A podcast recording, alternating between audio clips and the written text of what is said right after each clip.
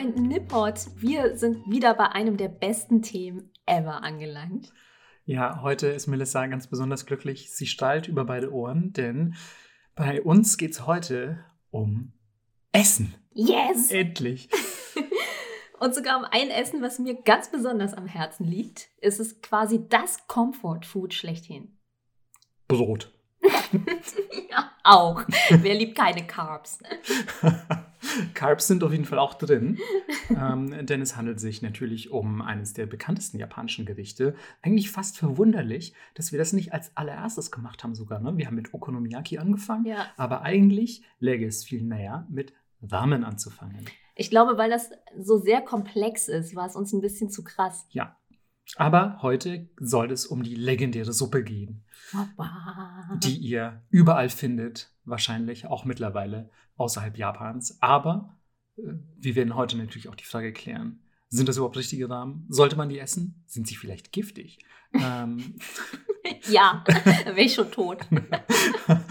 Und ähm, was gibt es für unterschiedliche Rahmentypen? Was ist die Geschichte dieser ach so legendären Suppe und so weiter und so fort? Melissa äh, guckt schon ein bisschen vorsichtig, weil ich Geschichte gesagt habe, aber ähm, wir, wir, wir versuchen uns im Zaum zu halten. Wir hatten ja letztens erst schon eine sehr geschichtsintensive. Oh, Oh. schwierig, schwierig. Geschichtsintensive Folge.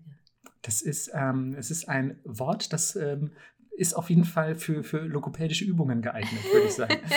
ähm, ja, geschichtsintensive Folge und deswegen, ähm, ich übergebe, glaube ich, heute einfach in den meisten Fällen das Mikro so ein bisschen an dich und sag dann einfach, hey, erzähl den Leuten was zum Essen, weil das war auch ganz geil, so als kleine Anekdote. Ähm, Melissa hat mir vorher eine, eine WhatsApp-Message geschickt und war so, ja, wie, wie detailliert wollen wir denn ähm, überhaupt auf, auf die Zubereitungsweisen eingehen und hat direkt in dieser WhatsApp-Message ungefähr 15 chemische Begriffe verwendet.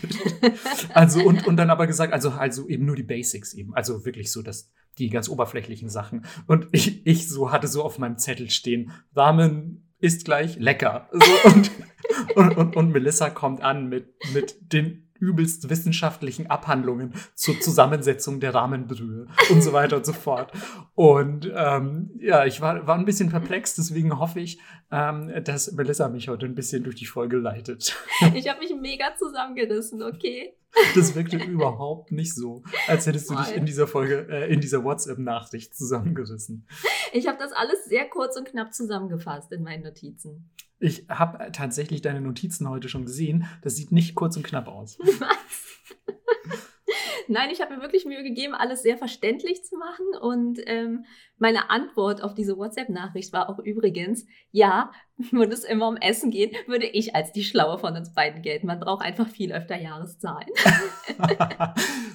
Ey, ich will überhaupt nicht den Anspruch erheben, ähm, ähm, schlau zu sein, nur weil ich ein paar Jahreszahlen vorgelesen habe äh, oder mir vielleicht sogar welche gemerkt habe.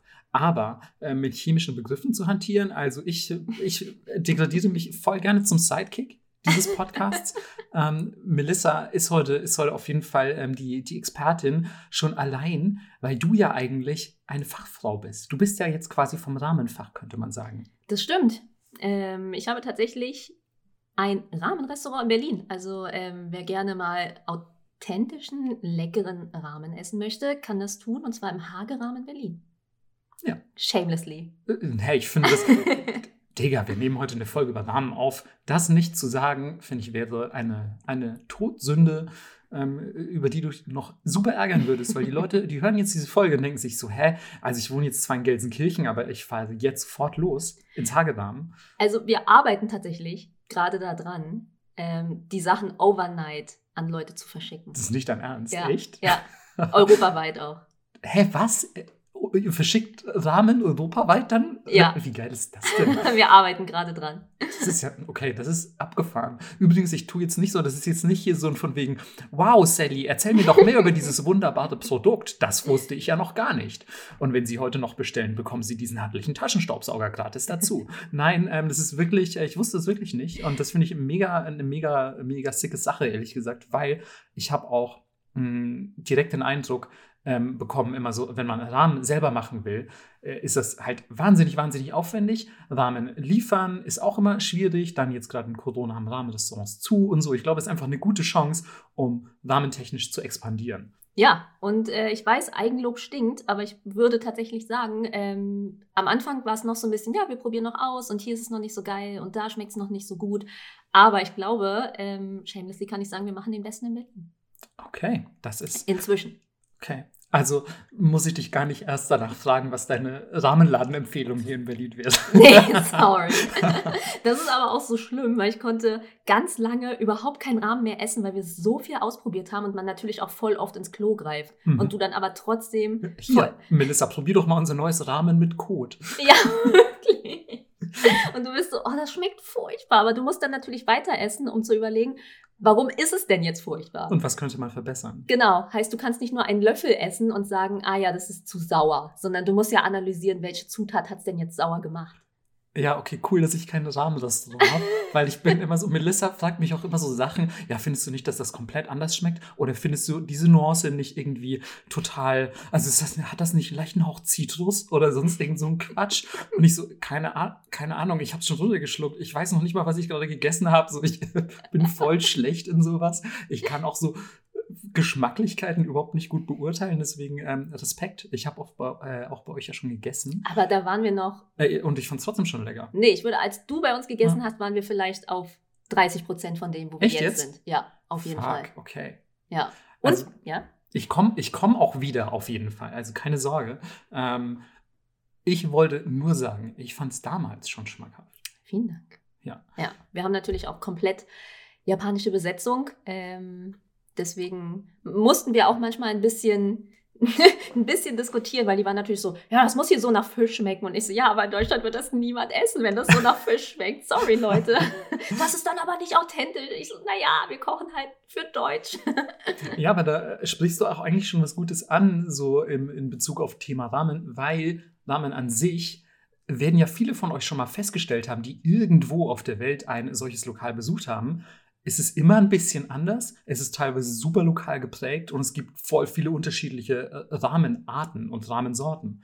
Und rein theoretisch kannst du dann auch immer sagen, hey, hier in Deutschland gibt es eben ein deutsches Rahmen oder es gibt so japanisch-deutsche Rahmen, wie auch immer du es bezeichnen möchtest. Und es ist eigentlich völlig legitim, weil das ja einfach so ein großes Feld ist, das irgendwie alles Mögliche an Optionen noch bietet. Mhm, voll. Und es war halt auch voll der Krampf, weil wir auch veganen Rahmen anbieten. Und Mhm. der Koch natürlich komplett ausgekreist. Und war so, das, das geht Das nicht. geht nicht. Das ist, also, um nochmal das Wort Todsünde aufzugreifen, das ist ja wohl wirklich jetzt mal eine. Ja. So. Er war so, das ist nicht möglich. Und wir so, doch, das kriegen wir auf jeden Fall hin. Und ähm, wir haben ja auch kein, keine Schweinebrühe, sondern Tori Paitan, also mit Chicken, äh, weil wir gerne ein Restaurant machen wollten, wo du mit all deinen Freunden hin kannst, egal ob sie Veganer sind, Moslem oder whatever. Hm, Das finde ich auch sehr, sehr löblich. Weil gerade in Berlin, wenn wir mal ehrlich sind, Ja. ich sage mal, die, die, ähm, ja, die internationale Community ist sehr groß. Mhm. Es gibt super viele verschiedene Religionen, es gibt super viele verschiedene ähm, Nationalitäten, die hier zusammenkommen. Und es gibt natürlich auch einfach voll viele Leute, die irgendwie einen veganen Lifestyle fahren oder Ja. so. Und ich glaube, da geht man einfach nur mit der Zeit. Und das ist ja auch, glaube ich, das Schöne, wenn sich irgendwie ein Gericht weiterentwickeln kann. So. Voll. Ja. Und ich persönlich zum Beispiel, äh, unsere veganen Karaage, finde ich mega geil. Ich bestelle immer die. Mhm. Also manche Sachen sind auch so, wo du denkst, oh, heute mal so, vielleicht nicht ganz so schwer, dann bestelle ich lieber einen veganen, aber mit extra Ei. Ist das, ist das jetzt, wahrscheinlich ist es super geheim, aber woraus sind denn die, wenn ich fragen darf? Ähm, die, der Suppenstock, der vegane? Nee, jetzt, weil du gerade von Karage gesprochen hast. Achso, das ist leider wirklich geheim. Na, okay, I knew it, I knew it. aber du darfst mir natürlich auch gerne erzählen, was der Suppenstock ist. Aber Karage ist natürlich immer, immer, finde ich, ähm, also damit piekt sofort mein Interesse, weil Karage geht einfach immer. Mhm, ist so. Aber das meiste funktioniert ja auch über Konsistenzen. Also wenn du viel, viel schummeln willst beim Essen, ist es gar nicht so sehr der Geschmack, genauso wie bei Hack. Wonach schmeckt dein Hack in der Tomatensauce? Könntest du das differenzieren? Die hackig. Ja, genau. Aber wenn das Hack aus was anderem ist und es fühlt sich einfach nur hackisch an, dann reicht das. Das stimmt eigentlich. Also du könntest jetzt nicht sagen, boah, ich schmecke das Hack super krass raus. ne? Genau. Wäre es ja. jetzt Lammhack, okay. Ja. Aber bei Rinderhack in der Tomatensauce oder in so einem Chili con Carne merkst du eigentlich keinen Unterschied. Hm. Also kommt drauf an, durch was du es ersetzt, würde ich sagen. ja, Also- gut. so durchgedrehte Schuhsohle. Ähm, äh, schmeckt manchmal übrigens so. Du lachst. Also übrigens äh, nicht in Bezug aufs Hage natürlich, ähm, um Gottes Willen. Aber ich hatte, hatte dich, durchaus schon den einen oder anderen Fleischersatz, der ein bisschen sohlig, sohlig daherkam. Ja, das stimmt Ähm, leider. Es gibt super das ist, viel also ist ein gut, guter Vergleich. Ich war Ähm, heute gerade bei Subway. Die haben jetzt auch so ein veganes Teriyaki-Sandwich und das war leider auch scheiße. Sorry, Subway. Oh, oh, Subway wird jetzt also kein Sponsor dieses Podcasts, befürchte ich. Aber ich möchte da auch gerne meine Mutter zitieren, die immer sagt: Hey, ich zahle nicht 6 Euro für eine Stulle. das ist eine super Berliner Aussage irgendwie.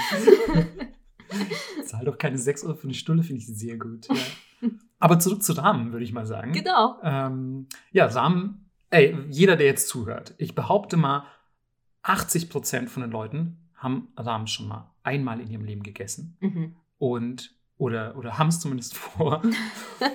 und das liegt natürlich auch daran, dass das einfach so mittlerweile so. Also würdest du sagen, ist das beliebteste japanische Gericht? Äh, ich würde sagen, Sushi? Ja, also ich würde genau danach? zusammen mit Sushi definitiv so allgegenwärtig mittlerweile. Mhm. Ich weiß noch, wie es damals, als ich angefangen habe, ein Japan-Nerd zu sein oder so, in Deutschland fast keine Ramen gab. Also du konntest es entweder selber machen oder du musstest wirklich weit fahren oder du musstest hoffen, dass es zufällig in deiner Stadt einen, einen Japaner gibt oder so, aber es war ein sehr seltenes Gericht. Und heute ist es gefühlt, also gut, ich wohne jetzt auch in Berlin, das ist natürlich immer ein bisschen schlechter Ja. Vergleich, aber auch in anderen Städten habe ich das Gefühl, gibt es heutzutage deutlich, deutlich mehr Rahmenläden als beispielsweise noch vor, keine Ahnung, fünf oder zehn Jahren. Ja, voll. Selbst in Berlin. Also, wenn ich mich so zurückerinnere, gab es zwei. Ja. Und Okay, das das, war's. ist für Berlin natürlich ein Ja, Witz. voll. Also jetzt gibt es hier in meiner Nachbarschaft zwei oder drei. Ja, Ja. auf und, jeden Fall. und das ist halt auch echt krass zu sehen, wie sich das so zu einem Trendessen entwickelt hat, wenn man so Mhm. will.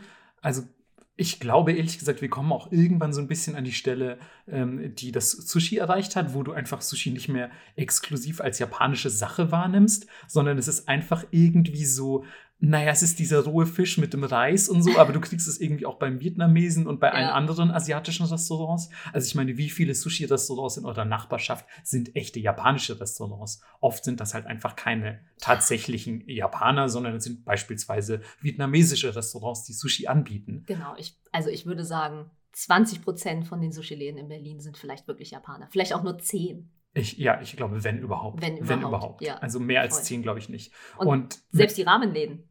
Ich wollte gerade sagen, und mit Rahmenläden, finde ich, bemerkt man einfach schon einen ähnlichen Trend. Ja, auf Ja. jeden Fall. Also wenn ich Zitronengras in meinem Rahmen sehe, bin ich gleich so, mm, Hm. sorry. Ja, da, da haben sich die Kulturen vermischt. Ja, also es heißt nicht, dass es nicht schmeckt, aber es schmeckt dann natürlich nicht so, wie man es hätte erwarten sollen. Also es ist ja auch immer noch eine persönliche Präferenz. Wir haben ja gerade schon gesagt, boah, Ramen, man kann voll viel zusammenmixen und es ist ein mega individualisierbares Gericht und es gibt es in tausend verschiedenen Formen. Aber man merkt dann schon teilweise so, ah ja, das ist ja jetzt hier vietnamesische Ramen, so ungefähr. Genau, also man- das, man das habe merkt ich auch schon, ja. Du merkst schon, wer, wer da gerade in der Küche stand. Definitiv. Oder wenn du so sehr viel äh, Sichuan-Pfeffer oder so drin hast. Mhm. ja, aber ähm, das heißt ja nichts. Ich finde immer, Essen ist wie, wie Mode. Das muss irgendwie lebendig sein und sich immer weiterentwickeln. Wobei ich zugeben muss, also wenn du dann wirklich mal in Japan bist, so ein klassisches Ur Urrahmen, das Urrahmen. Das wird aus einem riesigen Bottich, der ist unterirdisch, wird das abgeschöpft, wird das, Ur- das Urrahmen sozusagen. Und es wird nie alles, so, ein- so ein Zauberbottich. Ja, Da wird das Urrahmen abgeschöpft, wenn man das einmal probiert hat. Also das ist schon auch richtig geiler Shit, muss ich leider sagen. da liegt auch der Suppenstein drin. genau, da liegt der legendäre eine Suppenstein. Viele wissen es ja gar nicht, es gibt nur einen Suppenstein auf der Welt. Und von dem werden alle Suppen. Was bitte? Kennst du das Märchen gar nicht? Nee, ehrlich gesagt, äh, warte, ist das ein echtes Märchen? Ja. Ich wollte einfach Blödsinn reden. wie immer. Also, ja, wie immer. Es gibt ein Märchen über einen Suppenstein. Ja. Die Leute so, ey, wann erzählen sie endlich was über Rahmen? So, aber jetzt hört doch mal zu, es gibt anscheinend ein Märchen über einen Suppenstein. Okay, wir machen das ganz, die, die super Schnellzusammenfassung. Ein Typ klopft bei einer Frau und ist so, äh, haben Sie Lust mit mir zu essen? Ich habe auch einen Suppenstein bei. Und die Frau ist so, äh, was ist das? Er so, ja, sie legen das einfach rein und haben eine super leckere Suppe. Und sie so, okay, geil, dann machen wir das jetzt hier zusammen. Er legt den Stein in den Topf. Ähm, und dann sagt er so, ja, müssen aber noch ein bisschen Wasser drauf machen, kein Problem. Und dann kocht das so vor sich hin und er so, ah, wissen Sie, was richtig geil wäre? sie da noch da hinten die Kartoffeln mit reinmachen? Und die Frau so, stimmt, voll die gute Idee. Sie macht sie noch die Kartoffeln rein und er so, ah, da hinten liegt noch ein Stück Fleisch, ne? Ich glaube, das wäre auch richtig gut. Und sie so, stimmt, da habe ich jetzt auch Lust drauf. Mach das da rein. Und so geht das die ganze Zeit mit Mohrrüben und allem und dran. Und am Ende essen sie diese Suppe und die Frau so, boah, das ist schon sehr lecker, richtig gut, der Suppenstein. Ja. Also eine sehr schöne Geschichte. Ja. Oh Mann. Ich weiß nicht, ob ich es als Märchen bezeichnen würde, aber also ich glaube, es ist nicht von den Gebrüdern Grimm, aber es ist, äh, ist eine sehr schöne Geschichte. Und wenn der da drin liegt, ist es kein Wunder, dass das Urrahmen so lecker ist. Ja. Muss man auch mal sagen. Voll. Ja, aber ich finde ich find wirklich, also so dieses klassische so Rahmen, wenn du jetzt beispielsweise mal, wer von euch mal in Tokio war vielleicht oder so, das klassische Tokio da Rahmen, ihr geht so in so einen kleinen, schummrigen Rahmenladen, die auch so mega fucking winzig sind. Ähm, also zumindest teilweise. Ja. Ähm, du kommst da ja immer rein und dann ist es eigentlich so quasi der Counter, an dem du sitzt. Und nichts. Und genau, und hinten noch eine Toilette oder Ja. so. Oder es ist natürlich gleich der, der Straßenstand oder sonst irgendwas. Und dann kommst du da rein und es riecht schon so nach Ramen und du hast wirklich dieses original japanische Ramengefühl. Das definitiv eins der geilsten Gefühle beim Restaurant betreten. Ich liebe das so. Von mir es auch ganz speziell riecht, finde ich, in Rahmenrestaurants. Love it. Für mich ist das ehrlich gesagt auch so ein bisschen der Geruch von Japan. Dieser Hm. Suppenstock. Ja, Wenn ich irgendwo manchmal langlaufe, das hatten wir doch letztens auch. ja. Und es kam so ein Windzug und wir waren beide so, oh, hier rochst gerade nach Japan. Das ist total, total, Mann. Ich hatte es lustigerweise diese Woche auch. Und das war aber, ähm, Gott, was war denn das? Da bin ich, ich glaube, hier unten an, an der Isakaya vorbeigegangen. Mhm. Also es gibt so einen Laden, ich würde ihn nicht als tatsächlich Isakaya bezeichnen, aber er zeichnet sich als Isakaya selbst. Und ähm, da riecht es manchmal auch sehr krass vor der Tür nach Japan. Und dann bin ich da vorbeigelaufen und dachte so, oh, Nostalgie, Natsukashi, ich will zurück, ich will Ja. zurück. Ähm, aber bis dahin ähm, müssen wir natürlich noch mit den deutschen Namen Folien nehmen. Und vielleicht sollten wir erstmal eine der krassesten Infos droppen über Japan überhaupt, äh, über Japan überhaupt, ja. Ja, ja. ja. Ja, es ist eine Insel, Leute. Sorry. I'm shook. I'm shook the house. Ich meinte natürlich über, über Ramen. Und zwar, es ist voll nicht dieses urkrasse, uralte Geisha-Gericht, das, das, das, das irgendwie die Samurai schon gegessen haben oder so, sondern es ist einfach eigentlich eine Erfindung der Neuzeit, wenn man so will. Oder auch nicht, wenn man erzählt, wo es eigentlich herkommt. Äh, ja, es gibt da verschiedene Theorien. Also wir kommen jetzt, wie ihr merkt, so langsam, wir driften ab in so einen Geschichte-Part und wir versprechen euch, es wird nicht so schlimm wie Yakuza oder Geisha oder sonst irgendwas. Es wird nur kurz umrissen, denn die Folge äh, beschäftigt sich, glaube ich, hauptsächlich mit Melissas Leidenschaft für, was man, glaube ich, für, für chemische Substanzen in diese Brühe macht. Und ähm, hinzu kommt, dass man echt gar nicht so richtig weiß, also nicht zumindest zu 100 Prozent, wie Ramen entstanden ist oder wie es nach Japan gekommen ist, muss man sagen. Denn eigentlich handelt es sich um einen Import aus China.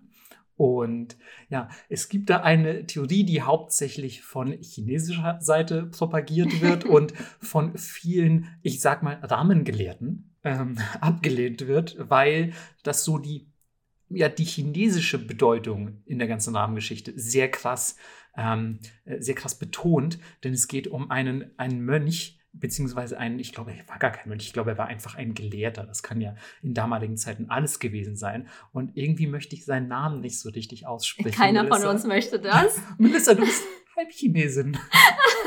mein Vater ist in Indonesien groß geworden. Okay. ähm, Schu, Schu, oh Mann, ich traue mich das nicht. Schu, Schu- Schu, wir machen zusammen. Okay. Schu Shunsui. Ich glaube, wir haben es einfach ausgesprochen, wie es äh, als, als Hiragana ausgesprochen würde. Ja. Okay, wir sprechen den Namen jetzt, äh, es tut uns total leid, wenn ihr jetzt beispielsweise chinesischer Herkunft seid und sagt, oh Gott, wie haben die das ausgesprochen? Fucking cringe. Bildet euch Alter. doch mal weiter, ihr Loser. Okay, äh, wenn ihr gerade zuhört und wisst, wie man das wirklich ausspricht, schickt uns ein Audio-File und wir bauen das in die nächste Folge ein. Oh, das finde ich sehr gut. Das finde ich wirklich gut. Aber wohin schickt man das am besten? Ähm, mir, man kann mir gerne auf Twitter schreiben und dann schicke ich eine E-Mail, an die man das schicken kann. Okay. Oder natürlich, man kann auch Sound-Snippets per, per Insta schicken, aber dann kriegt Dann man die wahrscheinlich nicht- nicht da raus. Ne? Genau. Ja, schwierig. Auf jeden Fall werden wir für den Rest der Folge, würde ich sagen, oder für den Rest dieser kurzen Geschichte, werde ich den Namen aussprechen, als wäre er japanisch. Wir sagen Also- einfach der Dude. ja, Shu Shunsui. ähm, äh, der ist ein, ein chinesischer Gelehrter gewesen, der ähm, diverse Abstecher nach Japan unternommen hat, um es mal relativ kurz zu fassen. Und er hat immer wieder in Japan um Asyl gebeten oder teilweise auch Japan um Unterstützung. Ich meinte, äh, gelesen zu haben, dass er beispielsweise irgendwie Japans Unterstützung haben wollte, um gegen die Mandschuren vorzugehen und so. Und Japan hat das meines Wissens nach immer abgelehnt, bis eines Tages ähm, er doch das Glück hatte, ähm, in der Gunst des äh, Tokugawa-Shogunats zu stehen. Und die haben ihm dann quasi ein, ja, wie sagt man, ein Empfehlungsschreiben ausgestellt. Und mit, mit Hilfe dieses Empfehlungsschreiben hat er sich in Japan äh, ansiedeln dürfen und galt dann als, als Berater des äh, Tokugawa-Shogunats. Und angeblich, so erzählt man es sich von chinesischer Seite, hat Shu Shunsei, Shu Shunsui, oh mein Gott, es tut mir so leid, ähm, in, dieser, in dieser Zeit ähm, für, für den Shogun, den Tokugawa-Shogun, ähm, Ramen gekocht. Und so dieses, oder, oder ein rahmenähnliches Gericht, muss man sagen. Ähm, und so dieses, dieses Rezept nach Japan gebracht. Allerdings muss ich an dieser Stelle gleich hinzufügen, es gibt keinerlei historische Belege, dass das wirklich so stattgefunden hat und Shushunzui irgendwas gekocht hätte. Ähm, deswegen ist das mit etwas Vorsicht zu genießen. Also ich glaube ehrlich gesagt nicht, dass es stimmt. Ich glaube, das ist ähm, äh, ein bisschen eine Propaganda-Story. Ähm, ich glaube tatsächlich, Japan ist erst viel später zu den Ramen gekommen. Das glaube ich auch. Ähm, aber für alle, die jetzt vielleicht sogar Japanisch lernen, wissen natürlich, dass man das Wort Ramen mit nicht japanischen Zeichen schreibt. Also es sind schon japanische Zeichen, aber für das Ausländische. Genau, genau. Also man sieht es oft in, in Katakana beispielsweise, ja. was ja schon ein, so ein kleines Giveaway ist dafür, dass das kein original japanisches Wort ist. Wenn ihr beispielsweise eure Namen selbst schreiben würdet und ihr seid keine Japaner, ähm, dann würde der oft in Hiragana, äh Quatsch, in Katakana geschrieben werden. Also dafür werden diese Zeichen verwendet und das gibt Aufschluss darüber, dass es sich wohl um ein Lehnwort handelt. Und ähm, auch hier wieder nur Theorien und Vermutungen, denn ähm, man geht davon aus, dass es sich auf eine von verschiedenen Nudelbezeichnungen aus dem Chinesischen ähm, stützt. Und natürlich habe ich auch gefunden, welche Begriffe da potenziell in Frage ja, kämen. Same. Aber die werde ich natürlich nicht nennen. Die könnt ihr auch ganz einfach, wenn ihr da wirklich großes Interesse dran haben solltet, ähm, selbst recherchieren. Was ich sagen kann, sie enden auf Men. Ja, das, Nudel das, halt. Genau, Nudel. Genau, und das ist, das ist ja schon mal ähm, einer der elementarsten Bestandteile. Mhm. Ähm, ich glaube auch, dass, das kann man auf jeden Fall eingestehen. Also irgendeiner dieser Begriffe wird sicher der Ursprung des Wortes Lamen gewesen sein. Auf jeden Fall. Ja. Also du hast ja bis heute äh, zum Beispiel eine meiner Lieblingssorten, die gar nicht zu den richtigen Klassiker-Klassikern gehörte, was ich aber eigentlich immer esse, ist Tantanmen. Mhm. So Tantanmen. Und es gibt aber ein Ur, wirklich Ur- chinesisches Gericht, was einfach Dandan heißt. Dandan-Nudeln. Ah, die haben wahrscheinlich auch irgendwo den Urbottich für Urdandan. genau. da liegt da der Nudelstein. der, der Nudel, der Dandanstein. Der Dandanstein. Und klar, von diesen Dandan-Nudeln, die einfach wie Tantanmen sind, mhm. ähm, nur ohne Brühe. Ja. Also ist es offensichtlich, wo es herkommt. Ja. Da gibt es nicht viel zu diskutieren. Die Frage ist eher, wie ist es da hingekommen? Definitiv. Und da gibt es natürlich auch wieder unterschiedliche Theorien. Aber wo du es gerade schon angesprochen hast, ist Tantamen deine Lieblingssorte? Ja, mit Abstand. Mit Abstand sogar? Da kommt die Chinesin raus, was soll ich sagen? Echt jetzt? Ja. Boah, das hätte ich überhaupt nicht erwartet. Hä, hey, was hättest du gedacht? Ich, keine Ahnung, also die äh, vorhin angesprochenen Kotrahmen hätte ich gedacht. Quatsch. um, ähm, aber ich hätte eher gesagt, so, so Richtung Tonkotsu. Ah ja. Auch also, also. Ist mir manchmal zu fettig. Okay. Fair enough, fair enough. Bei dir ist es was Plaines wahrscheinlich. Ja, ich mag, ich mag gerne Wasser, wo einfach so eine Nudel drin liegt. Das ist das alles. Quasi du im Whirlpool. wow, Shots fired. Das war ganz schön gemein. Das war ganz schön gemein. So ein gemein hatten wir schon lange nicht mehr. Ähm, aber ich bin, äh, nach tausenden von Schlachten sieht man nur noch den Tod. Äh, ich bin dran gewöhnt. Ähm, Melissa mit Podcast ist immer, äh, Podcast mit Melissa. Melissa mit Podcast ist auch Krieg. Ist ja, alles Krieg. alles Krieg. Aber falls ihr euch jetzt überhaupt fragt, was reden die da, abgesehen von ihrem Blödsinn, ähm, das sind verschiedene Rahmentypen, zu denen wir später noch kommen ja. werden. Jetzt wollen wir erstmal kurz wieder ja, zur Geschichte zurück, beziehungsweise zum möglichen Weg, auf den äh, Ramen nach Japan gekommen sind. Denn wir machen einen kleinen Sprung äh, von der Meiji-Zeit, nämlich ins 19. Jahrhundert. Hast du jetzt gerade eine Jahreszahl so andeutungsweise gesagt? Ähm, Okay, sagen wir, es ist ähm, 1910 zum Beispiel. Genau, und es könnte sogar schon ein bisschen früher sein, denn 1910 wird ähm, etwas stattfinden, was ich gleich noch erwähne, aber auch vorher gab es schon, vor allem im Anschluss an die Meiji-Restauration, die ihr hoffentlich datumstechnisch ähm, jetzt schon einordnen könnt, ohne dass ich es noch einmal erwähnen muss. ähm, ähm, äh, Im Anschluss gab es sehr viele ähm, Chinesen, die, die nach Japan gekommen sind und natürlich auch äh, ihre Kultur mitgebracht haben. Und das bezieht sich natürlich auch aufs Kulinarische. Das heißt, man hat Rezepte aus der Heimat mitgebracht und ja, hatte dann sehr viele äh, chinesische Gastarbeiter.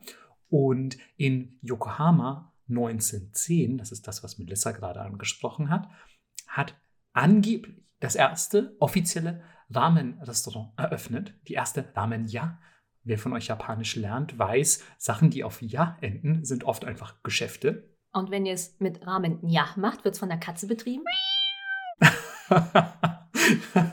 oh Mann, schade, dass ich nicht so. Ich, ich, hätte gerne wie beim Radio so, Sound, so, so ein Soundboard, wo ich einfach draufdrücken kann für so, ein, so einen Tusch oder so, wenn du einen sehr guten Witz wie gerade eben gemacht hast. Oder vielleicht auch einfach jetzt, jetzt würde ich, glaube ich, so richtig wie so so klassisches Radio, so ein paar Geräusche gleich machen, die alle total nerven und unnötig sind, aber so Katze, Tusch, ähm, Nudelschlürfgeräusch, I don't know.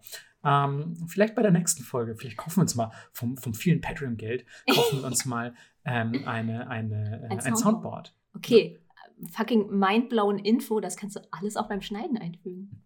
Aber das klingt voll nach Arbeit. Und vor allem, ich, mu ich muss diese Folge schneiden. Ja. Ist ja oh, aber vielleicht, ey, vielleicht schneide ich wirklich einen Katzensound rein. Wenn ihr das jetzt hört und es war vorher kein Katzensound, dann war ich mega faul diese Woche. ähm, so, zurück nach Yokohama. Zurück nach Yokohama. Genau. Äh, das Restaurant heißt äh, Rai Rai Ken. Und äh, wir meinen aber nicht das in New York. Ich habe auch tatsächlich eins in New York gefunden, lustigerweise. Das, das so war heißt. eins der ersten in New York. Echt jetzt? Ja. Warst du da schon mal? Das klingt so, das äh, klingt ehrlich gesagt. Ich wollte tatsächlich, aber es war sehr weit weg von da, wo ich bin. Und äh, die haben inzwischen aber auch zwei.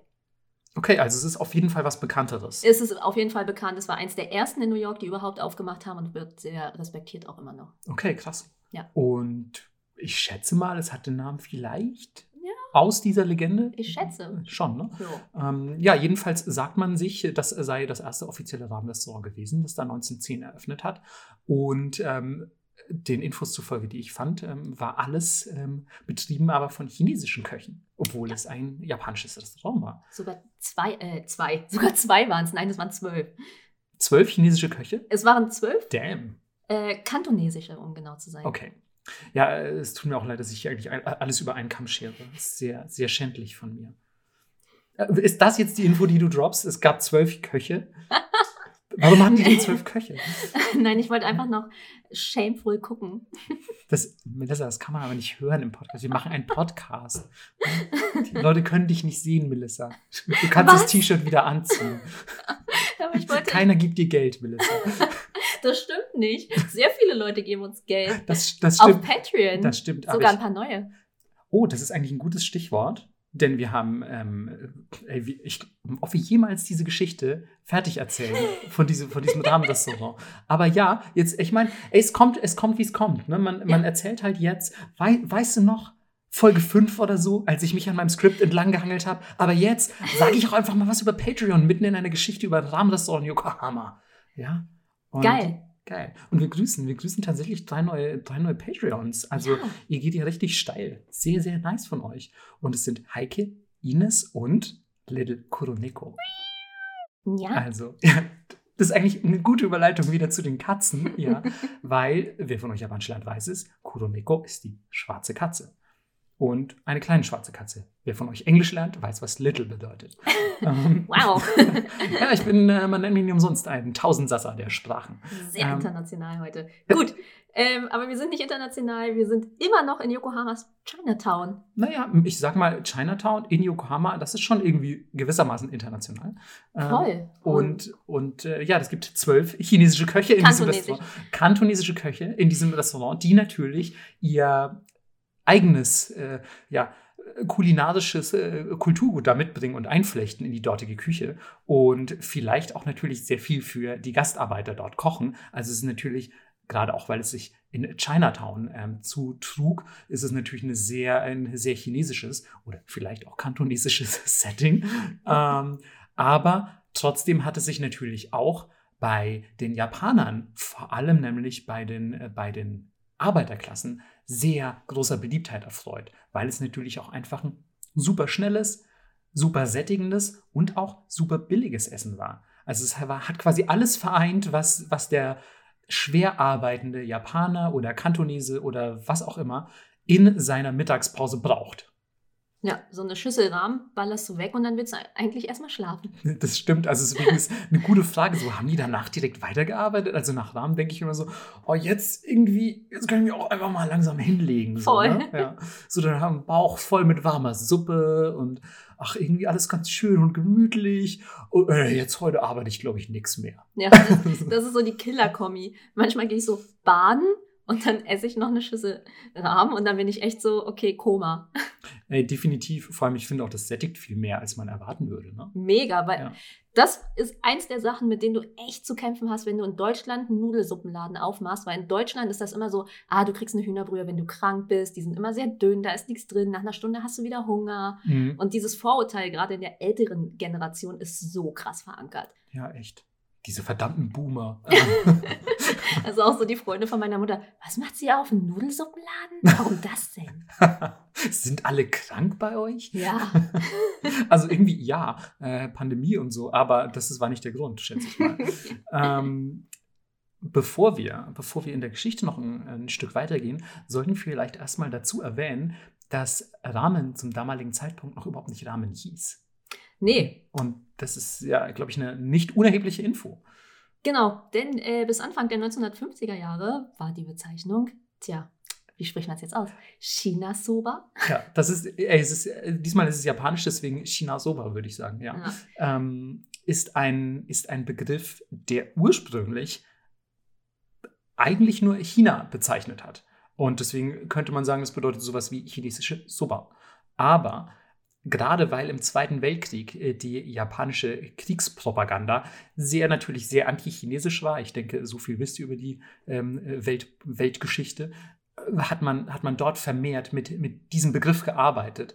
Und natürlich sind die Begrifflichkeiten, die darauf verwendet wurden, heute sehr negativ konnotiert. Und deswegen ist eigentlich im Anschluss an den Zweiten Weltkrieg das Wort China-Soba oder China. China generell. Nicht Soba, Soba darf man noch sagen, aber China generell, genau, ja. ist, ist ähm, komplett aus der Mode gekommen und gilt heute im, im, im Sprachschatz als eigentlich eine sehr abfällige Beleidigung für, für jemanden chinesischer Herkunft. Ja, absolut. Also ja. wenn das jemand zu dir auf der Straße sagt oder so, gibt es gleich eine Schlägerei. Ja, ich habe auch gehört, dass tatsächlich die Kanji, mit denen das geschrieben wird, ähm, sind auch im Chinesischen eine Beleidigung. Hm. Also äh, ist natürlich jetzt irgendwie super, wahrscheinlich irgendwie so Sprachnerd-Gedöns, aber ich finde es sehr krass tatsächlich, dass sich das irgendwie anscheinend so durchgesetzt hat, dass, äh, dass ähm, die Bedeutung dieser Kanji sogar in dem Land selbst ähm, jetzt negativ konnotiert ist. Würde ich auf jeden Fall abraten davon, ähm, beim nächsten Rahmenladenbesuch extra cool sein zu wollen oh Gott, und, nicht. Den, und den Originalnamen zu verwenden oder so, bitte sagt Ramen dazu. Ähm, China-Soba wird nicht mehr verwendet. Man konnte allerdings auch Chuka-Soba sagen, was eigentlich nur eine andere Art war, China auszudrücken, also Chuka. Ähm, und ja, also es gibt, gibt verschiedene, verschiedene Bezeichnungen, die ursprünglich kursierten. Ihr merkt aber schon, alle beziehen sich darauf, dass das eigentlich ein Gericht chinesischen Ursprungs ist. Genau. Natürlich da haben wir schon ein bisschen angeschnitten, die Thematik, Zweiter Weltkrieg und so. Ähm, da hat sich ähm, die, ja, ich sag mal, die Rahmengeschichte nochmal ein bisschen gewandelt, denn tatsächlich hat Japan, wie ihr vielleicht wisst, den Zweiten Weltkrieg verloren, wurde von den USA besetzt und im Rahmen einer ja, einer Kriegsniederlage oder überhaupt eines so, so großen und intensiv geführten Krieges, kommt es ja oft vor, dass im Anschluss oder auch schon währenddessen Hungersnöte grasieren, die komplette ähm, ähm, Economy einfach auf Kriegsmaschinerie umgelagert wird und man überhaupt nichts mehr für die Nahrungsmittelproduktion macht. Und dann gab es eine mega krasse Weizenmehlknappheit. Und Weizenmehl ist eigentlich ein elementarer Bestandteil für die Herstellung der Damennudel. Und dann war es tatsächlich so, dass diese, diese rationierten Weizenmehl äh, Päckchen oder, oder, oder Rationen, die wurden geschmuggelt unter der Hand, weil man wollte natürlich weiter Rahm essen. Rahm war einfach ein super beliebtes Gericht, wie gesagt. Also gerade auch, weil es natürlich in solchen Zeiten ist es ein sehr ideales Gericht. Also einerseits ist es schnell billig und, und, und sättigt, das hatten wir gerade schon. Und andererseits ist es natürlich auch so, also du hast da gefühlt alles drin, so mhm. an, an Nutrition irgendwie. Und, ähm, und deswegen ähm, hat, man, hat man auch weiterhin natürlich sehr gerne Ramen verköstigen wollen und dann das Weizenmehl aus den Fabriken geschmuggelt. Und es war mega krass illegal, also stand unter Gefängnisstrafe ähm, an zum Beispiel an Straßenständen und so ähm, Rahmen zu verkaufen. Also das, äh, das äh, wurde dann tatsächlich, ich habe übrigens gelesen, ich glaube, um, um das Fünffache oder so ist die, ist die Brotverzehrmenge gestiegen in Japan nach mhm. dem Zweiten Weltkrieg. Also man hat wahrscheinlich super viel Weizenmehl auch für die Brotherstellung verwendet und wie gesagt, was sehr krass rationiert. Das heißt, ihr wart einfach richtige Gangster, wenn ihr, wenn ihr nach dem Zweiten Weltkrieg in Japan Ramen verkauft habt. Zumindest bis 1949. Es gab aber auch ähm, amerikanische Propaganda, die gesagt haben, wenn du dich nur von Reis ernährst, kriegst du Mangelerscheinungen.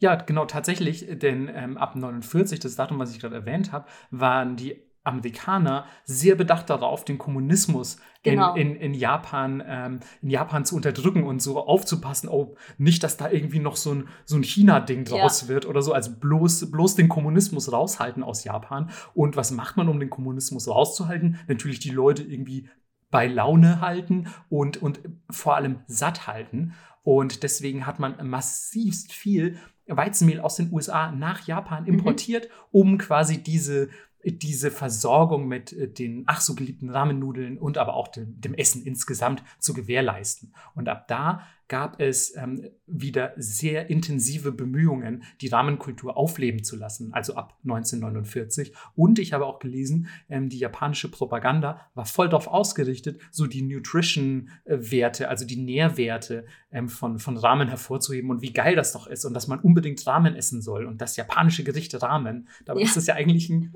also wenn man so will, ich will jetzt nichts Falsches sagen, aber es könnte ja kommunistische Herkunft eigentlich sein, ne, dieses Gericht. Ich weiß ja nicht. Ne?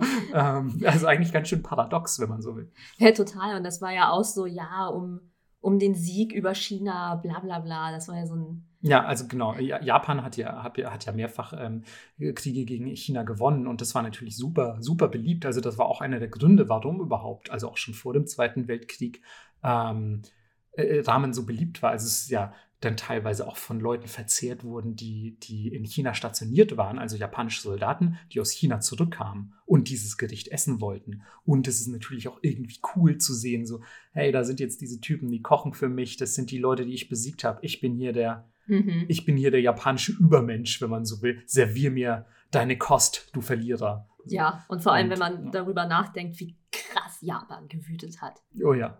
Also, äh, die werden nicht umsonst von ganz Asien gehasst. Mhm.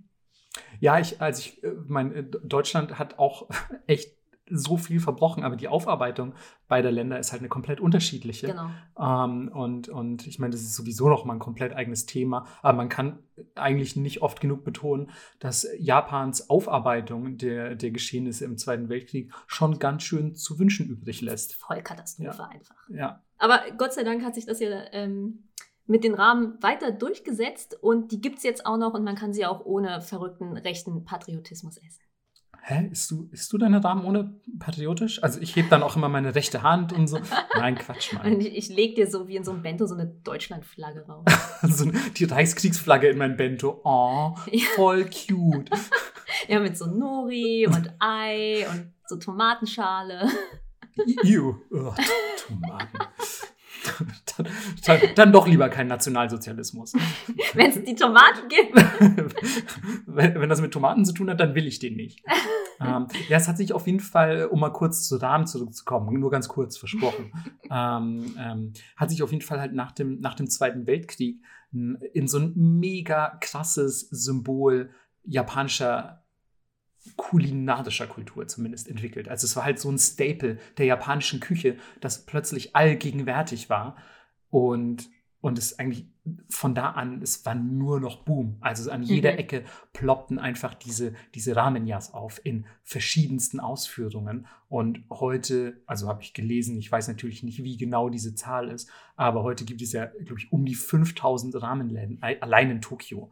Und das ist, finde ich, schon eine echt sehr beachtliche Menge. Also klar, Tokio ist eine Riesenstadt und 5000, eigentlich, wenn man so drüber nachdenkt, irgendwie eine kleine Zahl, überlegt euch mal. 5000 Restaurants sind das. Mhm. 5000 Restaurants. Holy shit. Mich würde mal interessieren, wie viele Dönerläden es in Berlin gibt. Das ist, das ist sicher auch eine sehr interessante Statistik. Ja. Ja.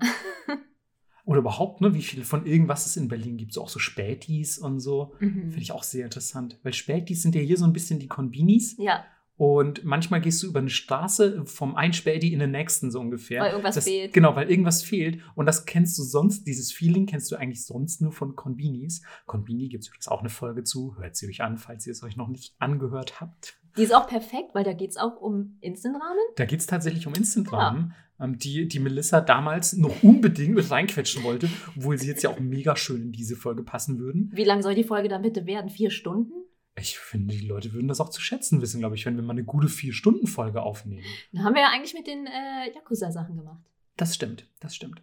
Also, das sind, na, drei Stunden können da schon hinkommen, glaube ich, mit, Ja. der, mit der Yakuza-Folge. Wenn man die, ich habe auch Leute, äh, haben ja Leute geschrieben, ne, dass sie irgendwie die schon mehrmals jetzt gehört haben. Und ich so, hä, warum hört ihr das denn auch alles mehrmals? Wie abgefahren ist das denn? So, Ja, wir, wir fühlen uns immer sehr geehrt und werden auch ein bisschen rot. ja, das stimmt. Ich werde ich werd bei allem irgendwie rot. Bei jedem Twitter-Post werde ich rot. Ich werde rot, wenn ein neuer Patreon dazukommt. Ich werde rot, wenn irgendjemand was Positives sagt. Ich kann damit überhaupt nicht umgehen. Aber Marco wird nicht nur rot, er kriegt wie im Anime so Striche auf den Wänkchen. Ja, genau, genau, genau. Und, Und so, ein, so ein Tropfen schwebt auch links neben meiner Stirn. Einfach. Neben deinen Katzenohren, die dann so ein bisschen twitchen, so. Ey, wieso, wieso, wie, ey, Melissa, wieso, ohne Scheiß jetzt mal, wieso impfst du den Leuten solche Bilder in den Kopf? Ja? Das, ist, das muss überhaupt nicht sein. Weil alle sich auf, auf die nächste Buchmesse freuen. Oh Gott, ich, ey, nur mal um das klarzustellen, ich habe noch nie Katzenohren getragen und ich werde das auch nicht tun. Ich halte das für ein Gerücht. Hatte ich schon mal welche auf? Nee. Aus Spaß? Nee. Noch Hey, wo, nie? nee, vor allem, wo soll ich denn auch welche her haben? Denkst du, ich habe welche zu Hause? Na, aber mal irgendwie unterwegs mit irgendwie so in der Visu-Crew von früher und dann setzt dir jemand so einen Stirnreifen auf. Wieso hast du mal geguckt, wie aufwendig die Haare einer Ach, Wieso das stimmt. sind? Deine Haare waren immer so mega hoch, ne? Da könnte man wirklich keine Ohren drauf machen. Nee, da konnte man keine Ohren. Stimmt. Die ha also man wusste auch gar nicht, ob überhaupt unter den Haaren Ohren sind. Das war. Stimmt, war du hattest so immer so ein. Pineapple-Head. Ich hatte, ich war quasi, Ja. also ich äh, fleischgewordene Ananas, könnte man sagen. Ja, immer noch eigentlich. Immer noch. Ja. weil du kannst ja im Supermarkt jetzt auch die ohne dieses Blätterdings oben kaufen. Du bist jetzt die ohne das Blätterdings oben. Super geil einfach. Ich bin einfach nur, ich bin nur noch eine Frucht. Aber das ist doch das Beste an der Ananas eigentlich, oder? Ja, ja, auf jeden Fall. Also ich esse ich ess oben das Grünzeug nie mit. Ich weiß nicht, wie es bei dir ist, Melissa. Und ich weiß auch nicht, wie es bei euch ist, aber ich esse das Grüne oben an der Ananas nicht. Es piekt immer so. Aber ich glaube, wenn man das abschneidet mit ein bisschen Fruchtfleisch, kann man eigentlich eine neue ziehen, wenn es heiß genug wäre, oder? Funktioniert das nicht so? Keine Ahnung, Melissa, wir kommen gleich noch zur Essenstheorie, weil ich habe kein, ich hab keine Ahnung. Wenn die Ananas nicht in Plastik verpackt ist, weiß ich nicht, was es ist. Oh Mann, wir labern heute so viel. Ey, es heute, ist, leid. äh, heute ist eigentlich, könnte man fast auch denken, eine Laberfolge. Ne? ja. Aber es ist Sorry, auch, Leute. aber es ist halt auch ein Podcast. Der Podcast ist ja rein theoretisch, muss man mal sagen, ist eine Unterhaltung, der man beiwohnt. Ja, und wie ich immer so schön sage, ihr mögt uns, weil wir machen, was wir wollen und nicht, weil wir machen, was ihr wollt. Hast du das, hast du das so, hast du das mit denen abgeklärt vor allem? Nicht, dass- Tatsächlich nicht. Nicht, dass die jetzt gleich mit Missgabeln und Fackeln vorm Haus stehen. Vielleicht feiern die uns gar, also vielleicht feiern die uns gar nicht, weil wir so authentisch sind, sondern weil wir einfach immer mega professionell unsere Folgen runter moderieren. Und jetzt sind wir halt heute so ein bisschen quatschig unterwegs. Und dann sagen die so, hä, das ist aber nicht der Nippot, den ich kenne. Und Also, ich glaube nicht. okay. Bis heute ist auch die Tanabata-Folge meine Lieblingsfolge. Das, das, dafür werde ich nie Verständnis aufbringen. Das ist so, ganz ehrlich, also ich will nicht sagen, dass die Tanabata-Folge schlecht war. Aber sie als seine Lieblingsfolge zu bezeichnen, ist einfach. Ich muss mal, ich weiß was, ich werde mal, im Anschluss an diese Folge werde ich mal die Zahlen angucken, welche Folge am meisten gehört wurde. Ja. Und das würde mich tatsächlich interessieren, das weiß ich aus dem Kopf gerade gar nicht. Äh, die frühen natürlich, weil du am Anfang den Podcast einfach mit Folge 1 anfängst. Das stimmt, aber ich hatte, glaube ich, mal gesehen, dass die, äh, zumindest unsere Vorstellungsfolge, nicht so viele Views hatte oder, oder Listens wie, wie die erste tatsächliche Folge. Also ich glaube, an uns selber hat auch gar niemand Interesse. Was übrigens gegen deine Theorie spricht. Also wir sind heute so persönlich unterwegs, geben Sachen von uns preis und alles so, oh Mann, Alter, ich wollte eigentlich nur was, kurz ein bisschen was über Nudeln hören. So, die beiden, ich hasse die so. Aber ja, Entschuldigung. Entschuldigung, ich, ich höre ja schon auf. Tanabata-Folge ist jedenfalls nicht die beste. Ich glaube, für mich hat die sich so lustig oder gut angefühlt, weil ich einfach diesen mega krassen Lachflash hatte. Ja, vor allem. Über die Schlangen. Äh, vor allem, ja, vor allem, weil, die, weil diese Schlangen, die Schlangenstory war halt in der Tanabata-Folge, war so der Key auf jeden Fall. Ja. Ich möchte auch nochmal an der Stelle dazu betonen, dass wir Fanart dazu bekommen haben. Ja. Ja, das war, das war ganz grandios. Ja. Oh Mann, ich bin so traurig, dass keiner die Dino-Geishas gemalt hat. Stimmt, es hat niemand Dino Geishas gemalt. Ja, weißt du was? Dann machen wir heute einfach sowieso einen Podcast, was wir wollen. Die machen ja auch nicht, was wir wollen. Ey, True. niemand Dino Geishas gemalt. Sorry, Leute. Ja, was ist das für eine Crowd? Muss man echt mal ein bisschen auch enttäuscht mit dem Kopf schütteln. Nein, alles Nein, gut. wir lieben euch. Ja, Mann. Ich mache ein Herz mit den Armen. Ja, Auf eine sehr sexuelle Weise natürlich. Ähm, Uh. uh, suchst du nicht eh noch nach Sugar Daddy? Immer. Alles klar. Ähm, ich sag mal kurz noch was zu Rahmen. Ähm, die sind voll lecker. Ist, ähm, ist das Thema heute? Nee, ich glaube nicht. Thema sind wir. ähm, äh, Rahmen sind voll lecker. Und Cool. ähm, nee, ich will auf jeden Fall nochmal betonen, dass ähm, ich glaube, das liegt daran, dass Rahmen so gepusht wurde äh, nach dem Zweiten Weltkrieg. Also, dass das quasi als, als ähm, kultureller Teil der japanischen, äh, als kultureller Teil Japans einfach äh, gepusht wurde. Sind heute super viele Rahmenläden einfach noch existent, die, die Kleinunternehmer, also Kleinunternehmer in Familienhand und so, ich glaube 80 Prozent aller Rahmenläden in Japan sind keine Ketten, sondern sind richtig kleinunternehmerische Betriebe. Und ähm, das finde ich, vergleich das doch mal mit, mit irgendwie anderen Nahrungsmitteln. Das ist wahnsinnig viel. Unfassbar viel. Ja. Also, wenn ihr in Japan seid, ihr seht ganz viele von den gleichen Ketten, die dann immer Gyudon verkaufen Mhm. oder was auch immer. Und in dem Fall ist das nicht so, weil es ein System gibt, das nennt sich Noren Wake-System. Ah, geil, du hast, sogar, du hast sogar eine Erklärung dafür, warum das so ist. ja, Ja, geil, Alter. Mensch, oh, wie wir uns ergänzen. Man Wow. könnte fast meinen, wir wären keine Todfeinde. und würden gezwungen werden, das hier zu machen. Ja. Das ist eigentlich, eigentlich arbeiten wir nur unsere Sozialstunden ab. Das stimmt. Äh, Hier hier stehen noch zwei so Typen, die halten uns Pistolen an den Kopf. Wir müssen sagen, dass wir Rahmen lieben. Nee, erklär mal das System, please. Äh, genau, und zwar darf ein Angestellter nach mindestens einem Jahr die Rezepte und die Distributionskanäle von dem Restaurant, wo er gearbeitet hat, nutzen, ohne Geld dafür zu bezahlen und sein eigenes Restaurant aufmachen. Das ist ja abgefahren. Mega krass und äh, es ist quasi sowas wie Anti-Subway. Also du machst ein Franchise, ohne dafür zu bezahlen. Ja. Und äh, es gibt ein wunderschönes Zitat von Yamagishi Kazuo, der ist der Erfinder der Tsukemen, also Ramen, was du so eindippst. Und das darfst du vorlesen. Ah, ich darf was lesen. Ich kann doch. Ich hab, ne, also, also seid gnädig zu mir, weil ich habe erst gestern lesen gelernt. Ach so, es ist auf Englisch auch noch. Wow. Okay, ähm, äh, ihr müsst kurz aushalten. Wenn ihr kein Englisch könnt, stellt euch einfach vor, es sei Japanisch. Some people pretend as if their recipes are closely guarded company secrets and refuse to reveal them.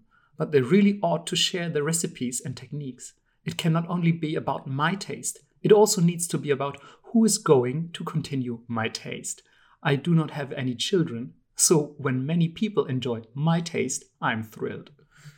Das ist eine wahnsinnig schöne und auch so ein bisschen, ja, so eine altruistische Mhm. ähm, äh, so, so, ein- so ein altruistisches Motiv, ne? Ich will Voll. auch so, also klar ist es immer noch so, ich will, dass mein Taste in die Welt hinausgetragen wird, mein Geschmack, meine, meine Rahmenrezeptur, aber letzten Endes ist es eigentlich schon sehr, es ist nicht so dieses, dieses, ich muss jetzt um jeden Preis beschützen, was meins ist, sondern nein, alle sollen das genießen können und es ist doch einfach schön, wenn es alle genießen und wenn es allen schmeckt. Ist einfach, finde ich, eine sehr, sehr löbliche Einstellung. Voll. Und ich finde, für japanische Verhältnisse ist ein Jahr nichts. Nee, wirklich. Ja, Also es, ich, deswegen war ich auch so überrascht, das zu hören, ja. weil das ist ja echt, also das beflügelt diese, diese ganze Sache ja eh noch weiter. Mhm. Das wusste ich gar nicht. Ja. Ja, super cool. Aber wie ich vorhin schon sagte, Essen ist natürlich wie auch Kunst, Mode und alles andere lebendig. Und es gibt Varianten wie zum Beispiel Rahmenburger. I don't know. Nicht, nicht mein Ding, wenn ich ehrlich bin. ich fand den mega lecker. Ihr müsst euch vorstellen, in der Mitte hast du ein normales Patty und oben und unten die Buns sind dann halt aus frittierten Nudeln. Okay, aber weißt du, wenn du, eine, wenn du Rahmen haben könntest oder einen Rahmenburger, was würdest du nehmen? Kommt auf die Mut an. Nee, ich weiß nicht, ob meine Mut jemals zum Burger tendieren würde. Hast du schon mal einen gegessen? Ein Rahmenburger? Ja. Hm, war nicht so. Nee, ich finde halt, also doch, es ist ein Essen, was man, was man voll bringen kann, aber im Vergleich zu einer Schüssel Urrahmen. Ja, okay. Wenn ich mich jetzt entscheiden müsste, eins wird von dieser Erde getilgt, dann würde ich natürlich den Rahmenburger abschießen. So entscheide ich immer, was, was mein Essen angeht. So, ich, alles andere wird von der Erde getilgt. Verbrannte Erde, vom Antlitz gefegt. Für immer. so, was ist denn äh, noch so ein Klassiker, äh, ein neu, neuer Klassiker, würde ich sagen? Karte auf jeden Fall. Ja. Isst du das gerne? Ich mag das zum Beispiel überhaupt nicht. Also, ich esse gerne Karte, aber nicht Ja. gerne Karte Rahmen. Ja, same. Ja, ja, genau. Also, ich finde, das passt einfach nicht zusammen irgendwie für mich. Ja. Und ich, ich bleibe, ich bleibe Purist, nur das Urrahmen. Ich will das einfach, ich will, dass mein Rahmen unterirdisch abgeschöpft wird. Das ist ja wohl nicht zu viel verlangt. Und Karte Rahmen ist einfach, ich habe gehört, das ist sehr beliebt äh, bei jungen Leuten. Mm. Und Melissa, die, der Zug ist abgefahren. ne? Ja, das ist wir vorbei. sind, wir sind, äh, Fast middle-aged. ich finde, wir müssten eigentlich jetzt langsam so, wir müssten langsam anfangen, die Apothekenumschau zu lesen und so eigentlich. ja, okay, aber sagen wir, du hast deinen Urrahmen und jemand kommt und scoopt dir so ein Stück Käse rein. Was sagst du dazu? Will ich auch nicht. Nee, finde ich auch seltsam. Aber ich habe das Gefühl, Asiaten verstehen auch nicht den Gebrauch von Käse. Nee, ne? Total. Cheese-Rahmen ist einfach mega weird. Ja, Mag ich gar nicht. voll. Ja. Okay, aber ich habe eine Sache, ähm, und das war tatsächlich einer der leckersten Ramen, die ich in meinem ganzen Leben gegessen habe. Jetzt kommt's. Ähm, da haben sie den Suppenstock aus Muscheln gekocht. Okay. Und das war so unfassbar lecker. Es war einfach perfekt ausbalanciert. Es war nicht zu salzig, was gerne oft mal passiert. Und ähm, das war so ganz sanft, aber es war trotzdem noch genug Umami in der Suppe, um es irgendwie geil zu machen. Ich träume immer noch von diesem Ramen. Willst du, willst du sagen, was Umami ist für die Leute, die das nicht kennen? Das ist quasi der, ähm, der fünfte Geschmack. Ähm, das ist sehr schwer zu, zu erklären, finde ich. Hm, Ja, Umami. klar, weil wir den nicht kennen, wenn du so willst. Genau. Ja. Ähm, das ist oft zum Beispiel, wenn ihr was, äh, zum Beispiel was Schlechtes, Vegetarisches esst, dann fehlt das einfach. Zum Beispiel so ein, wenn ihr so ein Stück Bacon euch reinpfeift, dann knallt das irgendwie so. Also, wenn ihr mal was gegessen habt und danach habt ihr einen Löffel Glutamat reingemacht. Es macht einfach alles, es hebt so den Geschmack. Und ähm, das ist quasi der nächste, der nächste Das Geschmacksträger. nächste, ja, das ist so so irgendwie so ein nächstes Geschmackslevel, was halt oft tatsächlich im Zusammenhang mit Fleischgerichten erreicht wird. Genau. Aber zum Beispiel Pilze haben ähm, was ähnliches. Und Mhm. deswegen kannst du sehr viele Sachen, wenn das Umami fehlt, sehr gut durch Pilze ersetzen. Also man kann das, wenn man gut kochen kann, auch immer vegan definitiv rausholen. Also, das glaube ich dir sofort. Ich kann es nicht. Melissa weiß ja eh schon um meine, meine mega bescheidenen Kochkünste. Ähm, wo wir jetzt gerade bei den ganzen wunderschönen ähm, Suppenstöcken sind. Suppenstöcke ist ein super schönes Wort. ja. Suppenst könnte auch eine Berliner Punkband sein. Herzlich willkommen, wir sind die Suppenstöcke und jetzt geht's ab. ähm, Finde ich schlecht. Aber vielleicht sollten wir, äh, vor allem vielleicht, wer weiß, gibt es auch Leute, die jetzt zuhören und sagen, ja, ist ja alles schön und gut, ihr habt jetzt viel Blödsinn geredet und ihr habt uns von schon, schon zu erzählt, aber was, was ist so eigentlich Rahmen genau? Was, was hat es damit auf sich? Vielleicht sollten wir erstmal ein paar erklärende Wörter zu Rahmen an sich verlieren, finde ich. ja. Ja. Ich habe aufgeschrieben Rahmenanatomie. Das ist, also genau so hast du das, glaube ich, auch analysiert. Also so hast du auch die, die WhatsApp-Message geschickt. Das alles klang sehr anatomisch, es klang sehr medizinisch, es klang sehr so, als würde ich es nicht verstehen. Nein, ich habe äh, wirklich versucht, alles so aufzuschreiben. Und ich habe auch, am Anfang hatte ich noch die ganzen pH-Werte und so drin, das habe ich alles gestrichen. Die pH-Werte. was, was glaubst du denn, wer uns zuhört? So. Hey, manchmal ist man wirklich überrascht, auch wenn ich so manchmal meine Instagram-Follower stalke. Ihr Hm. denkt immer, ich sehe euch nicht, aber das stimmt nicht. Manchmal, wenn mir langweilig ist, gucke ich einfach so auf euer Profil. wirklich. Und manchmal sehe ich so Leute, studiere Astrophysik. Und ich bin so, the fuck? Warum folgt mir so jemand, der du so bist schlau doch, du, ist? Ich wollte gerade sagen, du bist doch intelligent. Warum Ja, folgst du mir? Wirklich.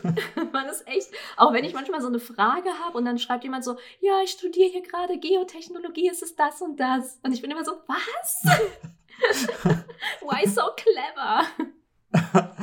Aber ich finde es ja schön, dass du dann beim pH-Wert deinen deinen inneren Nerd nach außen kehrst. So, ich habe einfach, ich habe aufgeschrieben, Nudeln, Brühe, Beilagen und, und kam mir schon mega clever vor. Und Melissa hat einfach mal zur Feier des Tages den pH-Wert gestrichen. Also vielleicht, vielleicht fängst du einfach an. Äh, genau, also wir fangen an mit den Nudeln, weil es da sehr viele verschiedene Dinge gibt und man verstehen muss, was unterscheidet eigentlich die Nudeln von anderen Nudeln. Und äh, es gibt mehrere Zutaten, die können hin und wieder variieren, aber eigentlich nicht wirklich. Es ist ganz klassisch Mehl, Salz, Wasser und etwas, das nennt sich Kansui. Mhm. Und ähm, Kansui ist quasi alkalisches Wasser. Und ähm, ne, falls jemand aufgepasst hat, basisch, Säure. Marke so, ich nicht. Ich sag nichts, ich sag nichts. Na jedenfalls, dieses alkalische Wasser interferiert mit den Enzymen des Weizens. Heißt, ähm, wenn man das einfach erklärt, es hemmt die Entwicklung vom Gluten und setzt die Säure herab. Und das hat zur Folge, dass die Nudel so sehr stretchy wird und diese sehr unique Textur bekommt, die eigentlich nur Rahmennudeln haben. Und die Farbe auch.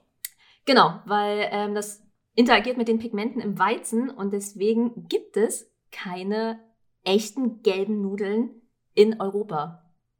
Was ich ziemlich äh, interessant finde. Und wenn ihr in Europa in einem Rahmenladen seid und die sagen, sie haben die Nudeln selbst gemacht und die Nudeln sind knallgelb, dann ist sehr wahrscheinlich Farbstoff drin. Weil das deutsche Weizen mit dem deutschen Wasser ähm, macht weiße Nudeln. Mhm.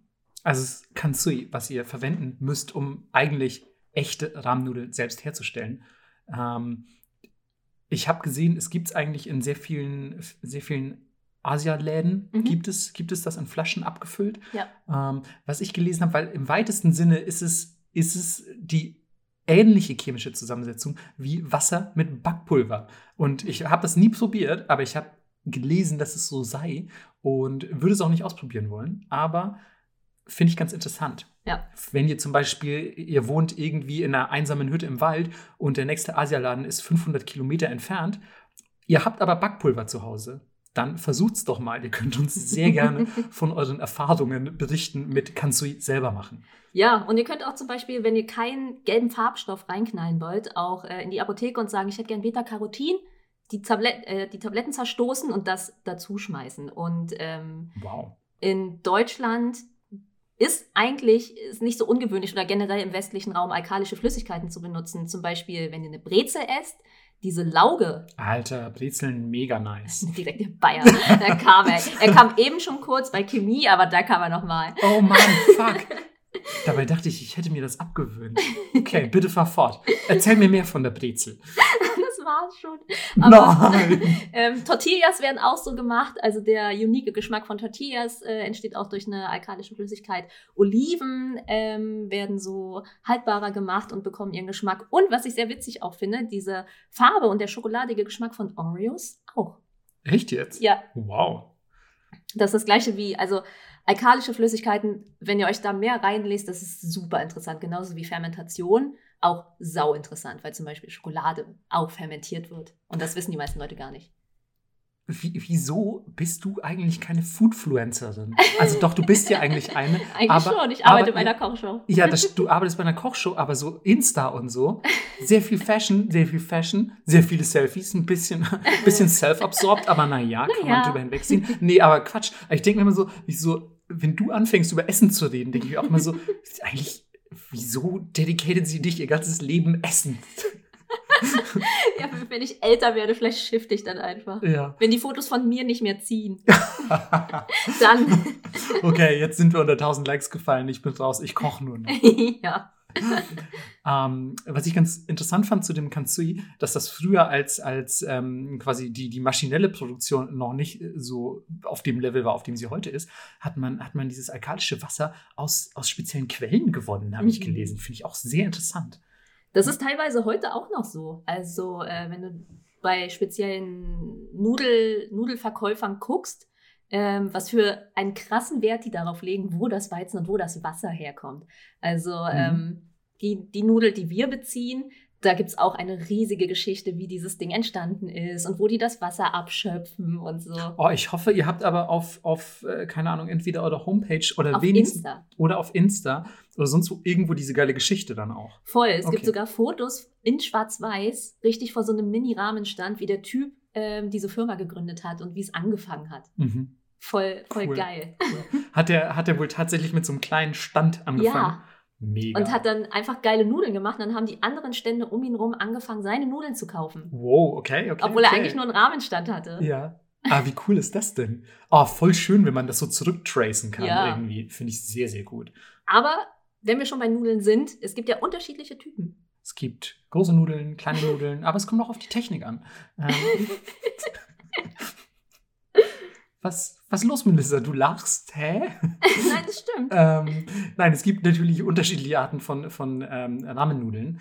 Und ähm, zum einen wären da Kansomen, die, wenn man es wortwörtlich übersetzt, die trockenen Ramen. Es gibt die Namamen, das ist, äh, ja, wenn man Japanisch lernt, weiß man Nama oder Namabiru. Ne? Also, ich hätte gern ein rohes Bier. Nein, Quatsch, das ist natürlich ein, ein frisch gezapftes Bier oder frische Rahmen. Ähm, aber doch, wenn man so will, also es kommt natürlich auch schon im Zusammenhang von roh vor. Deswegen sind die Namamen die frischen Rahmen und die Mushimen sind gedämpfte Rahmen. Und dann gibt es natürlich noch, die habe ich der Vollständigkeit halber mit aufgeschrieben, es gibt die Instant-Ramen, über die wir ja schon in der Konbini-Folge gesprochen haben, aber die man natürlich in der Gesamtrahmengeschichte überhaupt nicht vernachlässigen darf Mhm. weil ähm, ja, ich glaube, den Welterfolg, den Ramen heute hat, ähm, also der ist zum Teil sicher auch äh, Instant-Ramen bedingt.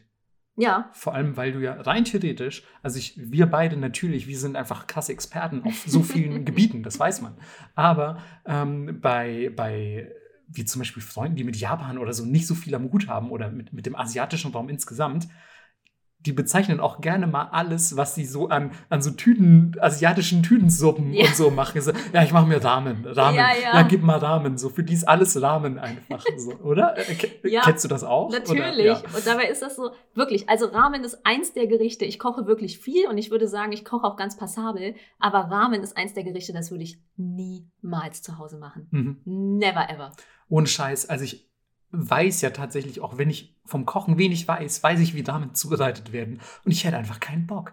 Und also ich habe ähm, nebenbei immer mal wieder, ich glaube, das hatte ich auch hier schon mal im Podcast erwähnt, fest und flauschig gehört. Und Jan Böhmermann erzählt gerade so viel davon, dass er Ramen zu Hause selber macht. Und ich denke mir so, Alter, was hat dieser Typ für eine Zeit und für eine Motivation? Und er redet teilweise einfach gefühlte Stunden darüber, was er, was er das, was er macht, wie er es macht und so weiter. Und ich denke mir so, Alter, jetzt die Vorstellung, zu Hause zu sitzen und selbst Ramen zu machen, das ist ja so ein aufwendiger Prozess. Und vor allem auch mit dem, mit dem Suppenstock. Ja. Wie, wie aufwendig der zu produzieren ist. Boah. Ja. Nee, danke, ey. Äh, viele sagen auch, das ist das Herz des Ramen. Die Brühe. Definitiv, definitiv. Wenn die Brühe scheiße ist, was willst du dann mit der, mit der ganzen Sache? Ja. Also, äh, Nudel schön und gut, aber ich finde, die Brühe, mit der steht und fällt das ganze Gericht. Und das ist auch, woran es krankt, wenn ihr das zu Hause machen wollt, weil eine Brühe kocht irgendwas zwischen 6 und 24 Stunden ein. Und ähm, man kann nicht einfach denken, okay, ich knall jetzt hier das Suppenhuhn rein und dann köchelt das so 45 Minuten und dann wird das schon okay sein. Weil ähm, das auf sehr niedriger Hitze gekocht wird, damit die Fette sich lösen und eine Emulsion entsteht. Ah, da ist sie wieder, die Melissa. Und ähm, ja, bei, bei klassischer äh, Tonkotsu, also Schweinesuppe sozusagen, ähm, wird durch diese lange niedrige Hitze ähm, die Gelatine, das Fett, Calcium und das Kollagen aus den Knochen gekocht und daher kommt auch diese Sämigkeit. Mhm. Also viele Leute denken, okay, da ist jetzt irgendwie ein Schuss Sahne drin, mhm. was natürlich Blödsinn ist, weil kein Mensch würde in Japan einfach einen Schuss Sahne irgendwo reinkippen. Nein, oh. Und ähm, ihr müsst, wenn ihr irgendwo seid und denkt, okay, ist das jetzt hier gut oder schlecht, dann guckt in die Schüsseln der Leute, weil umso heller die Tonkotsu ist, umso hochwertiger ist sie. Weil ähm, wie das Fleisch vor dem Einkochen behandelt wird, entscheidet quasi, wie die Brühe aussieht. Wenn, die, wenn das Fleisch gut gewaschen wurde und gut zerschnitten, dann ist sie sehr hell, weil ähm, die oh, das ist ein Fremdwort, das sage ich jetzt nicht, weil das Blut, die Koagulation für alle, die es interessiert, das ist quasi Blutgerinnung. Und all diese Sachen müssen eigentlich abgewaschen werden und rausgeholt. Und das ist, was die Brühe trüb macht, also Hämoglobin, ne? das, die Blutfarbe sozusagen. Und auch alle anderen Verunreinigungen würden die Brühe einfach dunkler machen. Und wenn ihr eine sehr helle habt, dann ist sie halt richtig High Quality.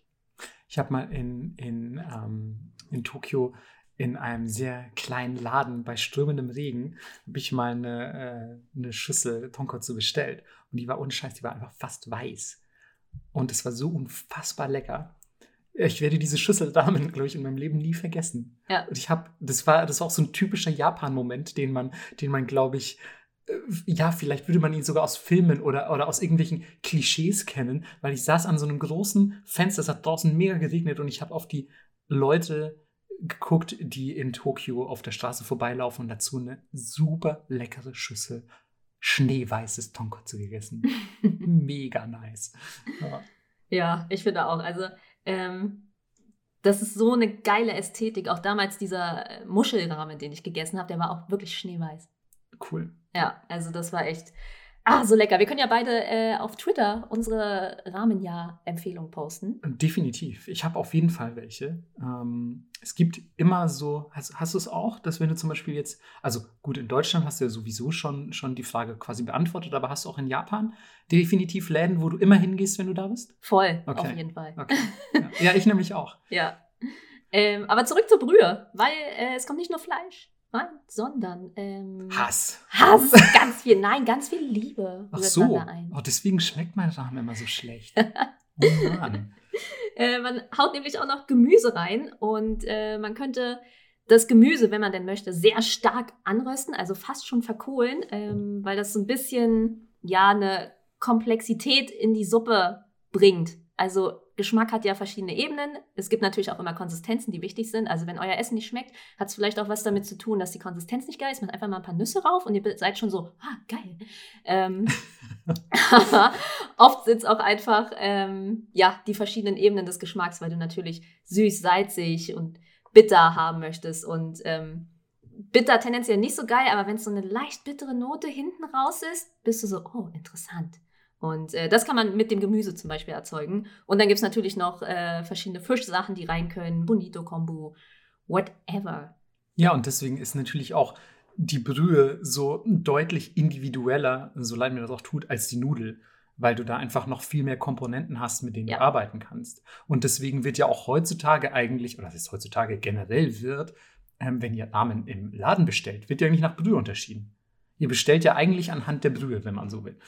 Also natürlich bestellt ihr extra Toppings vielleicht oder was da rein soll, aber letzten Endes auf der Karte aufgeführt sind ehrlich gesagt meist die Namen der Brühe. Ja, ja, genau, weil der Suppenstock eigentlich immer der gleiche ist. Genau, und, und du hast einfach, einfach quasi diese, diese Unterscheidungen der verschiedenen, der verschiedenen, ja, sage ich einfach mal, Suppentypen, die den maßgeblichen Unterschied eigentlich auch ausmachen.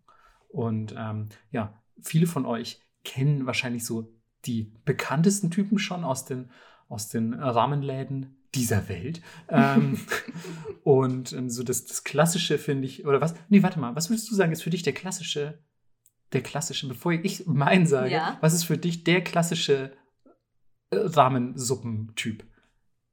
Ähm, Tonkotsu würde ich sagen. Echt? Ja. Okay. Nicht? ich, ich hätte jetzt eiskalt Shoyu gesagt. Echt? Ja. Hm. Ich weiß gar nicht. Na gut, wir erzählen es euch einfach trotzdem. Shoyu ist, ähm, ist eine, eine Suppe auf Sojasoßenbasis. Also da schmeckt die Brühe dann, ja, ich will nicht sagen, dass sie nach Sojasauce schmeckt, aber sie schmeckt sojaig.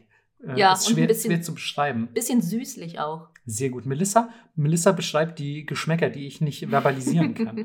also es ist meistens eine klare Brühe, nicht so fettig. Mhm. Und äh, klar, du hast das salzige. Dunkler, dunkler ja, auf jeden Fall. Eine dunklere Brühe. Und ähm, die wurde unter anderem erfunden, um den Geschmack weniger chinesisch zu machen. Oh, ist das so? Ja, deswegen haben sie gesagt, okay, wir kippen was Urjapanisches rein, nämlich Sojasauce. Aber Japan, guess what? Wer hat die Sojasauce erfunden? ja, ich wollte gerade sagen, wo kommt die denn her? Ich bitte ja. dich. Ey, echt mal. Hat jemand wieder nicht von A nach B gedacht. Mhm. Ähm, mag ich aber sehr gerne. Magst du, magst du, äh, magst du äh, Shoyu? Nee, tatsächlich nicht. Nicht? Also, was halt mö nicht mögen, ist Ja. übertrieben, Ja. aber, Aber es es wäre nicht deine erste Wahl. gerne kalt.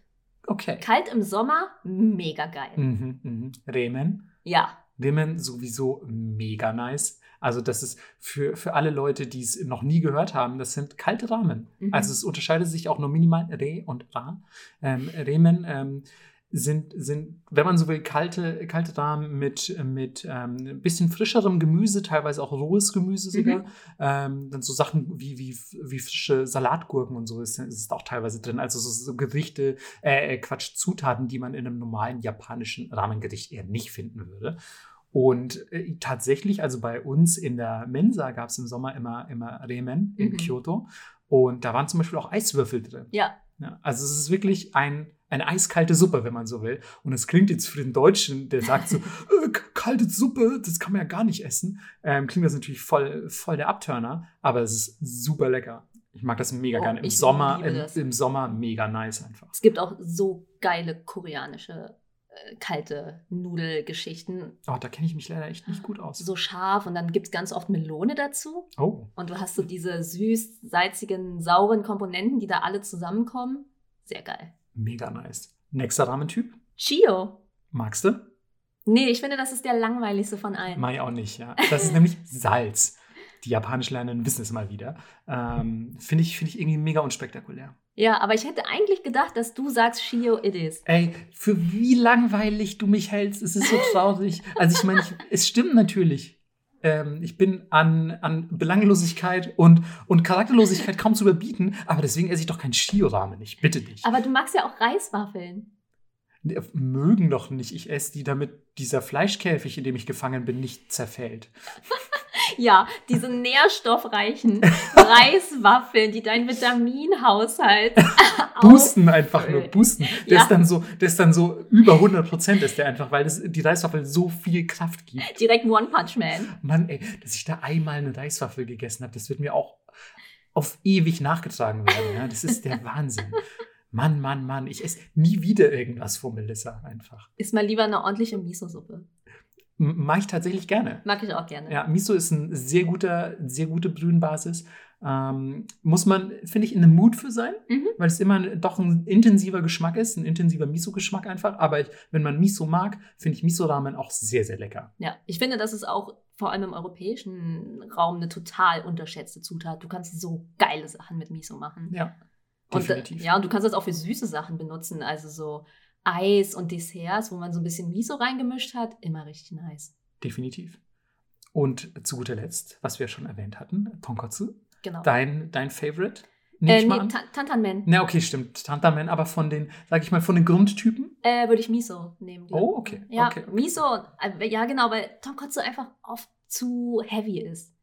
Na, ich finde es schon sehr geil. Also, das wäre, ich glaube, zusammen mit Shoyu, Shoyu und Tonkotsu Hm. sind meine Favorites auf jeden Fall. Aber ich kann das gar nicht so richtig beantworten, weil es sehr mutabhängig ist. Definitiv. Aber das ist auch das Schöne, dass man da Voll. eben so krass wechseln kann. Mhm. Weil Tonkotsu, wenn das richtig gut gemacht ist, wie zum Beispiel an diesem verregneten Abend in Tokio, oh, ich werde es nicht vergessen, dann ist es sehr, sehr, ähm, dann ist es sehr, sehr, ein sehr, sehr geiles Gericht. Und du gehst raus aus diesem Laden, hast den Bauch voll mit der geilsten Suppe ever und bist einfach ein glücklicher Mann. Ja, so ist es. Ja. Ich kann nur zustimmen. Von beim glücklichen Mann. So, Melissa kommt aus dem Rahmenrestaurant, ihr ist plötzlich ein Penis gewachsen, aber es ist okay, weil das Rahmen war so lecker. Ja, ist okay. Ich akzeptiere das. Der fällt vielleicht dann irgendwann wieder ab. Wenn du in Deutschland mal wieder Tonkotsu gegessen hast, dann fällt der einfach wieder ab. Obwohl man sagen muss, ey, zum Rahmen machen, und das ist jetzt eine sehr sexistische Aussage von einer Frau, Okay, aber was kommt jetzt? Jetzt bin ich mal gespannt. äh, wäre ich tatsächlich auch manchmal gerne einfach so ein kräftiger Wrestler-Dude, der so zwei Meter groß ist und voll viel Muskeln hat. Mhm. Weil es einfach so unfassbar schwere Arbeit ist. Deswegen ist das auch eine mega Männerdomäne, weil ihr müsst euch vorstellen, diese Töpfe fassen einfach irgendwas zwischen 10 und 20, 30 Liter. Ich glaube, das Größte, was wir haben, sind, glaube ich, 20 Liter im Moment.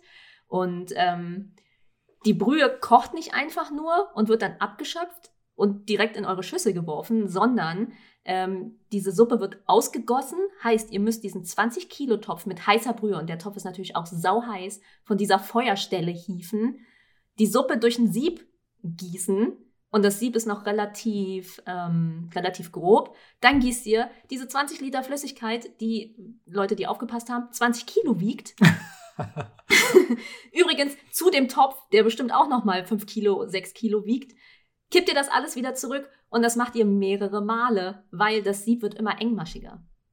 Und umso öfter das passiert, umso besser wird natürlich die Brühe. Das ist so abgefahren, echt. Dieser, Ja. dieser Herstellungsprozess, auch zu, sich vorzustellen, wie der sich entwickelt haben muss, Ja. ist so geil einfach. Irgendjemand so, das sind mir zu viele Ja. Stückchen. Nochmal. Aber, aber deswegen ist, finde ich auch, also wenn du mal in einem japanischen Rahmenrestaurant äh, Restaurant warst und guckst, wer da so hinterm Counter steht, Ja. da stehen halt auch einfach die kultigsten Charaktere, Mann. Das ist so geil. Und das sind halt meistens auch relativ stämmige Typen, muss man einfach sagen. Ich würde einfach sagen, die Rahmenköche sind die Bauarbeiter Ja. unter den Köchen. Die, die, die kulinarischen Bauarbeiter Japans, Ja, wenn man so will. Genau. Ja. Die haben einfach, die haben einfach richtig Muckis. So. Voll. Hast du jemals eine weibliche Rahmenköchin gesehen? Ganz ehrlich? Nee. Ich auch nicht. Nee, Aber ey, nachdem, nachdem ich das gemacht habe, Wieso, du kannst nichts hochheben, was 20 Kilo wiegt. wir haben das zu zweit gemacht am Anfang. Okay. Weil natürlich irgendwie nicht ständig irgendjemand da war. Inzwischen haben wir ein gutes System gefunden, wie, die, wie das lang genug kochen kann und die richtigen Zeitabstände. Aber am Anfang sind wir einfach so nochmal nachts um eins hin, haben die Suppe abgeseit und dann sind wir wieder nach Hause gefahren. Das klingt so anstrengend. Und das wollt ihr zu Hause machen, ihr Verrückten, ja? Weißt du? Das ist einfach never ever. Da gehe ich lieber in ein geiles Rahmenrestaurant und fertig. ja.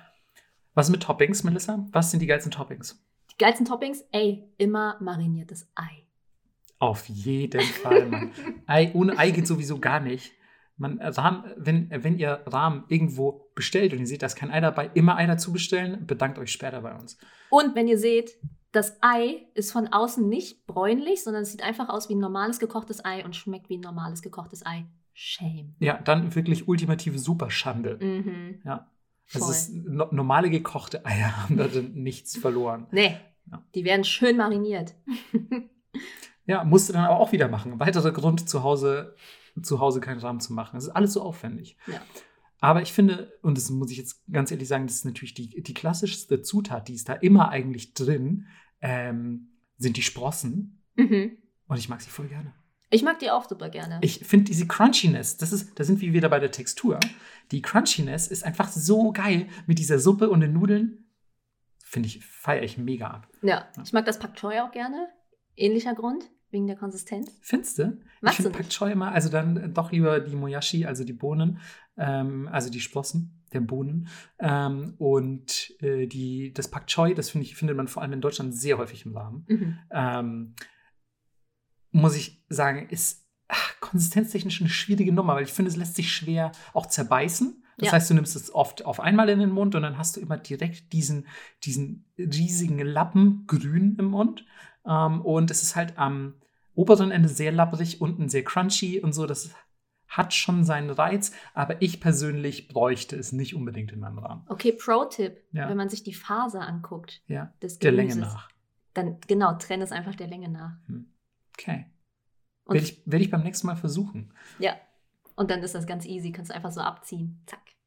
Okay, okay, okay. Ich habe Pak Choi vielleicht Unrecht getan. Also ich mag es geschmacklich auf jeden Fall, aber ich fand es immer so, oh Mann, dieser Lappen jetzt in meinem Essen. ähm, was kommt dann als nächstes in der Reihenfolge? Natürlich, Na, also in der offiziellen wäre auf jeden Fall, also ich finde, ohne Chashu geht erstmal nix, oder? genau, Hack oder Fleisch. Also erstmal Fle Fleisch. Fleisch wollen wir. ähm, Genau. ja, also du dann, wenn du Tantamen isst, was äh, etwas schärfer serviert wird und in Mhm. der Regel mit Hack, bist Ja. du wahrscheinlich eher Hack-Freundin. Ich persönlich finde Chashu ganz geil. Mhm. Ähm, muss aber halt echt gutes Chashu sein.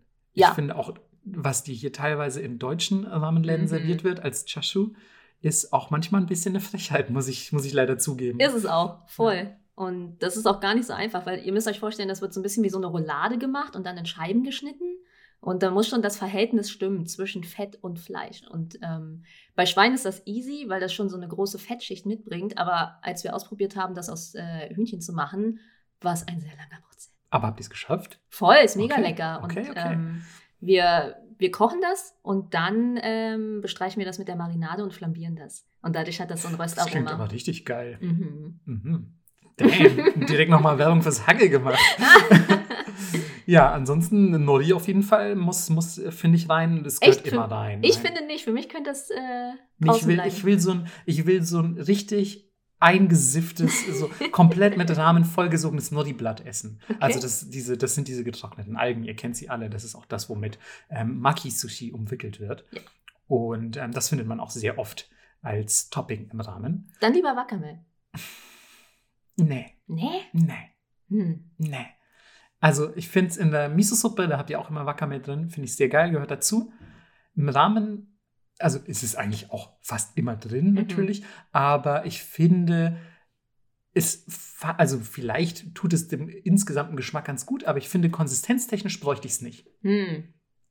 I Ja. don't know. Also was ich aus äh, Restauranterfahrung sagen kann, unterscheiden sich die Geister, Okay. ist Mais. Aber ich liebe Mais. Im Rahmen auch. Ja. Okay, ist auf jeden Fall eine gewagte Ansage. Ich habe gehört, in Sapporo sehr beliebt. Ja. Ähm, die essen sowieso meist Tonkotsu und da kommt dann Fett Mais noch mit rein. Aber ich persönlich würde es auf jeden Fall hart von der Brühe abhängig machen. Hm. Ich kann mir zum Beispiel jetzt so spontan in meinem Kopf äh, klingt Miso-Brühe mit Mais irgendwie nicht geil. Weil es zu süß ist beides. Das hast du gut analysiert. Ich habe keine Ahnung. Es ist nur so ein, so ein Bauchgefühl im wahrsten Sinne des Wortes. Aber mit Tonkotsu, also die Sapporo-Variante, die könnte ich mir vorstellen, auf jeden Hm. Fall. Aber bevor Mais reinkommt, kommt ja wohl bitte erstmal noch Negi. Frühlingszwiebeln. Also ja, ja. Frühlings- bzw. Lauchzwiebeln. Definitiv gehört das dazu. ja finde voll. Ich. Ja, Muss. Auf Ja. jeden Fall. Das gibt ihm so ein bisschen Schärfe und Crunch. Was mit Menma? Dein Ding? Äh, überhaupt nicht. Meins auch nicht, Mann. Ich checke nicht, was alle. Also es ist ja eigentlich auch in jedem, in jedem Namen immer Ja. dabei. Aber Menma mag ich gar nicht. Das ist ähm, für alle, die es nicht zuzuordnen wissen, das ist dieser braune Streifen, den ihr auch nicht genau zuordnen könnt. Ihr wisst nicht genau, hat man das jetzt, keine Ahnung, vielleicht einem Wildschwein aus dem Rücken geschnitten? ist das Baumrinde? Ist das vielleicht einfach die Schuhsohle des Chefs?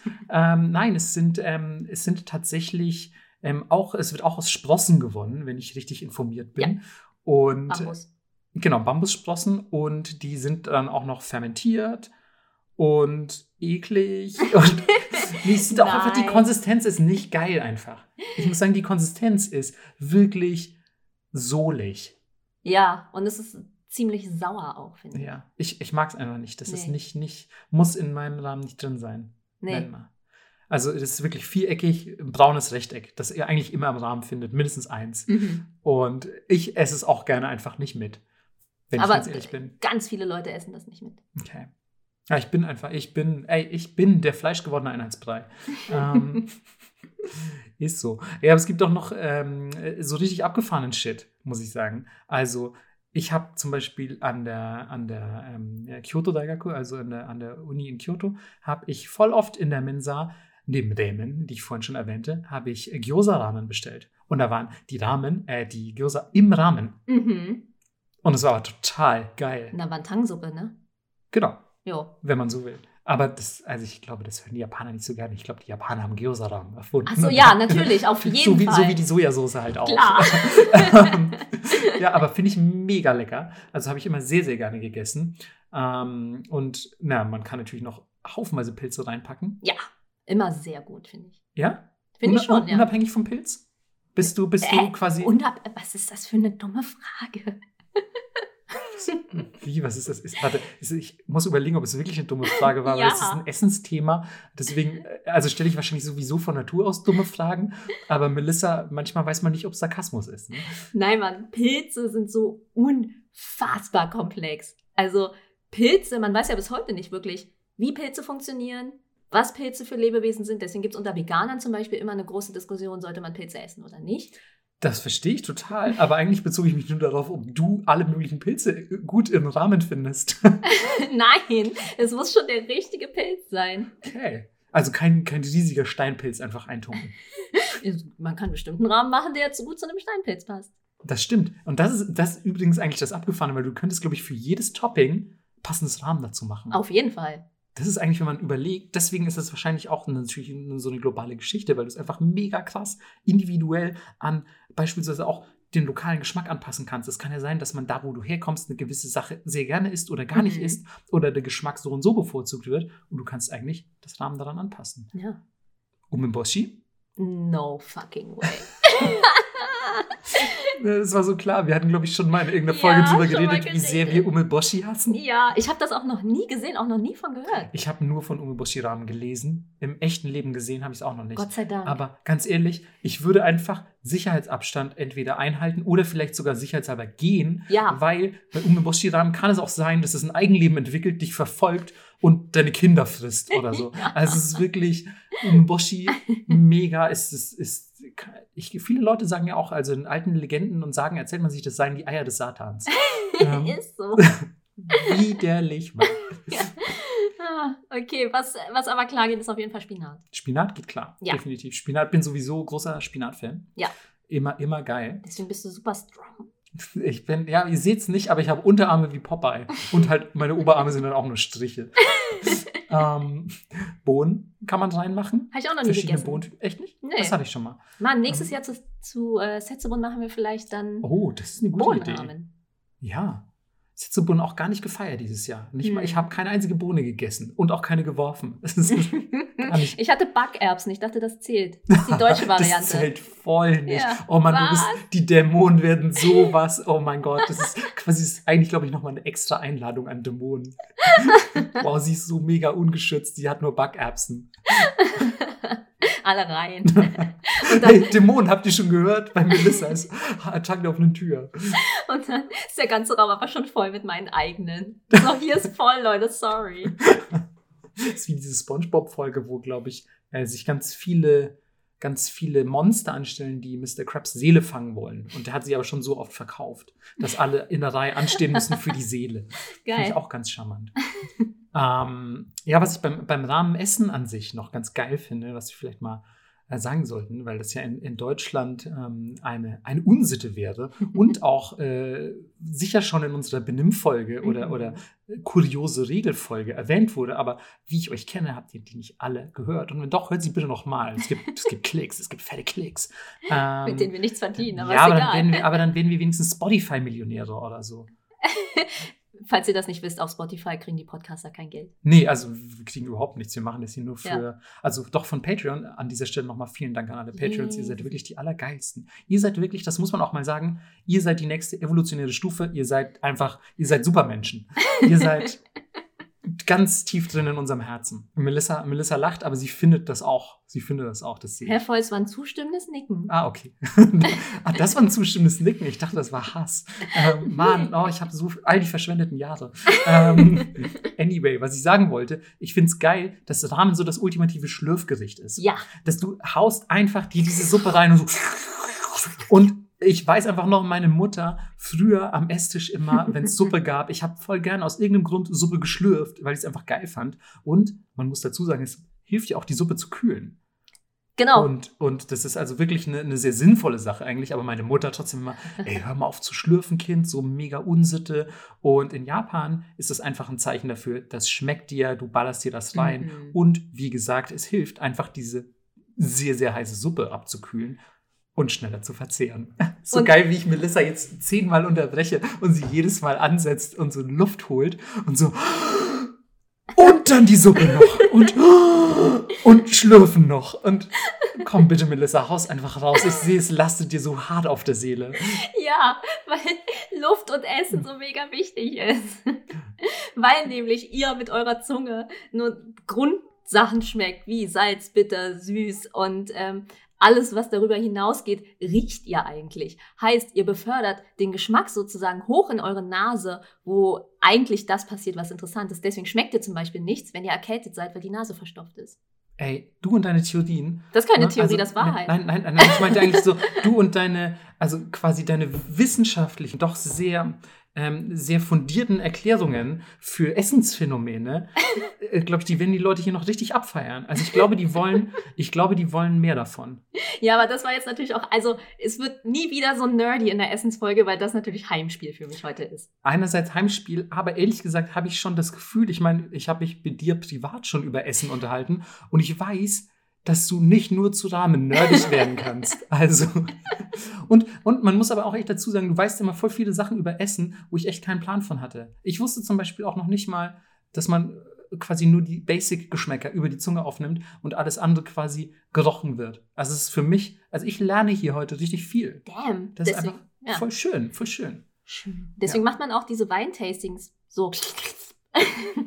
Geil. Ich war aber auch noch nie bei einem Weintasting, muss ich sagen. ah, ach so. Warst du schon? Äh, nee, Sake. Okay. Sake-Tasting war ich. Sake-Tasting war ich tatsächlich auch. Sehr interessant mit dem Essen, was man dazu pairt und auch die verschiedenen Temperaturen, die natürlich auch verschiedene Dinge tun. Ähm, Voll geil. Leider Ja. war ich halt mit einem ultimativen Hangover da. Egal. Das war, das war, das war so schlimm. Das war so schlimm. Ich dachte, ich dachte, das ist von mir. Ich dachte wirklich, ich sterbe beim Sake-Tasting. Aber es wäre ein geiler Tod. Zu, wir machen auf jeden Fall nochmal eine Folge dazu und dann erzählst du die Anekdote. Nein, das kann ich nicht. Das kann ich nicht. Das, kann ich, das war ein schlimmer, das war ein schlimmer, das war, das, oh Gott, der Alkoholismus. Nein. ähm, aber wo wir schon beim Trinken sind. Ja. Brühe, haust du sie weg, trinkst du sie aus, lässt du sie übrig. Was machst du? Äh, kommt ein bisschen drauf an, wo ich bin. In Deutschland trinke ich sie meistens aus. Aber in äh, Japan lasse ich sie oft übrig, weil Japaner eigentlich die Brühe nicht trinken durch dieses Schlürfen. Hm. Und deswegen ist die Brühe in Japan einfach sehr, sehr salzig. Und Mhm. deswegen war am Anfang unsere Brühe im Restaurant, weil es japanische Küche sind, auch sehr salzig. Und die ganzen Gäste waren so, oh ja, ganz schön salzig, ne? Weil die Deutsche immer die Brühe austrinken. Also ich muss tatsächlich auch zugeben, ich bin ein Brühetrinker. Ich finde die einfach so geil und Ja. lecker. Ich baller sie weg und ich baller sie auch in Japan weg. Ja, es kommt immer ein bisschen drauf an. Ja. Also nicht, nicht so mega krass, also es ist vielleicht nicht auf den letzten Tropfen, aber sie ist schon, also der Suppenstand ist sehr, sehr low bei mir, wenn Ja. ich fertig bin. Und ich, äh, auch keine Schande, also auch in Japan, ihr müsst euch nicht schämen, auch wenn Japaner das ähm, nicht, nicht als Regel immer tun, ähm, ist das letzten Endes ein Kompliment an den Koch und ihr müsst euch, und ihr müsst euch nicht schämen, wenn ihr, wenn ihr die Suppe bis auf den letzten Tropfen einfach austrinkt. Das ist voll okay beim Rahmen. Falls ihr euch übrigens selber ein bisschen über Rahmen schlau machen wollt, die Geschichte von Rahmen, die Entwicklung, die vielleicht Zukunft von Rahmen, wie, sie, wie sich dieses famose Gericht weiterentwickeln könnte, dann haben wir auf jeden Fall lustigerweise beide unabhängig voneinander für Mhm. euch eine Buchempfehlung aufgeschrieben und zwar von George Salt. Das ist ein Universitätsprofessor, der ein Buch geschrieben hat, The Untold History of Ramen. Ich finde, Ja. das ist schon so ein schöner Titel. Voll. Leider gibt es das nicht auf Deutsch. Das heißt, ihr müsstet des Englischen mächtig sein, um dieses Buch zu lesen. Aber ich habe Gutes drüber gehört und ich habe auch mal die Bewertungen angeguckt. Die sehen auch ganz solide aus. Ja. Also ähm, vielleicht will ich mir das auch irgendwann selber einfach mal reinziehen.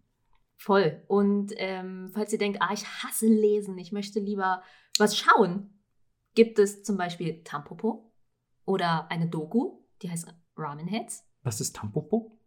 Du hast Tampopo nicht gesehen? Nee. So ein süßer, charming Film, also so richtig viel gut Movie einfach. Äh, Nee, sagt mir echt gar nichts. das macht nichts, dann gucken wir Okay. ihn. Alles klar. Es ist ein Rahmenfilm. Guckt ihn. Ja. Dann ähm, bleibt eigentlich nur noch eine Sache zu tun für heute.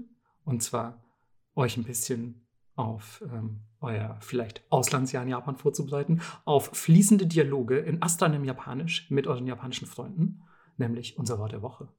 Und dieses Mal dachte ich mir, ähm, für ein so leckeres Thema bleibt eigentlich nur eine zulässige Wahl. Und ich zwar liebe das Wort. Kuchi Savishi. Also es sind natürlich wieder Ja, mal zwei Wörter, mehrere, wie so oft. aber es ist, man könnte, vielleicht sollten wir irgendwann sagen Vokabel der Woche. I Mhm. don't know. Ähm, Kuchi Sabishi, wer Japanisch lernt und schon fortgeschritten ist, weiß, das bedeutet Mund einsam. Und Melissa lacht schon, weil sie es einfach mega fühlt. Sie ich glaube, sie hat auch Hunger. Und ja, same, same. Wir machen jetzt hier gleich Schluss, weil Kuchisabishi. Ja. Also, ähm, aber eigentlich bezeichnet Kuchisabishi so dieses, ja, dieses leicht, dieses leicht lustlose Essen vielleicht aber auch, weil man einfach, weil der Mund einsam ist. Ja, also Langeweile so, essen. Genau, es ist so dieses, dieses, na, ich esse halt jetzt mal so, weil ich nichts Besseres zu tun habe. Mein Mund ist einsam. Wenn du satt bist, aber dich so snackisch fühlst. Ja, genau. Das ist, das ist, glaube ich, eine gute, das ist gute, eine gute Beschreibung. Das ist Kuchi Sabishi. Und natürlich gibt es den zugehörigen Post für euer Vokabelheft, wie immer, auf unserem Twitter-Account. Yes. Und damit wünschen wir euch guten Appetit. Jo, guten Hunger. Tschaußen. Ciao.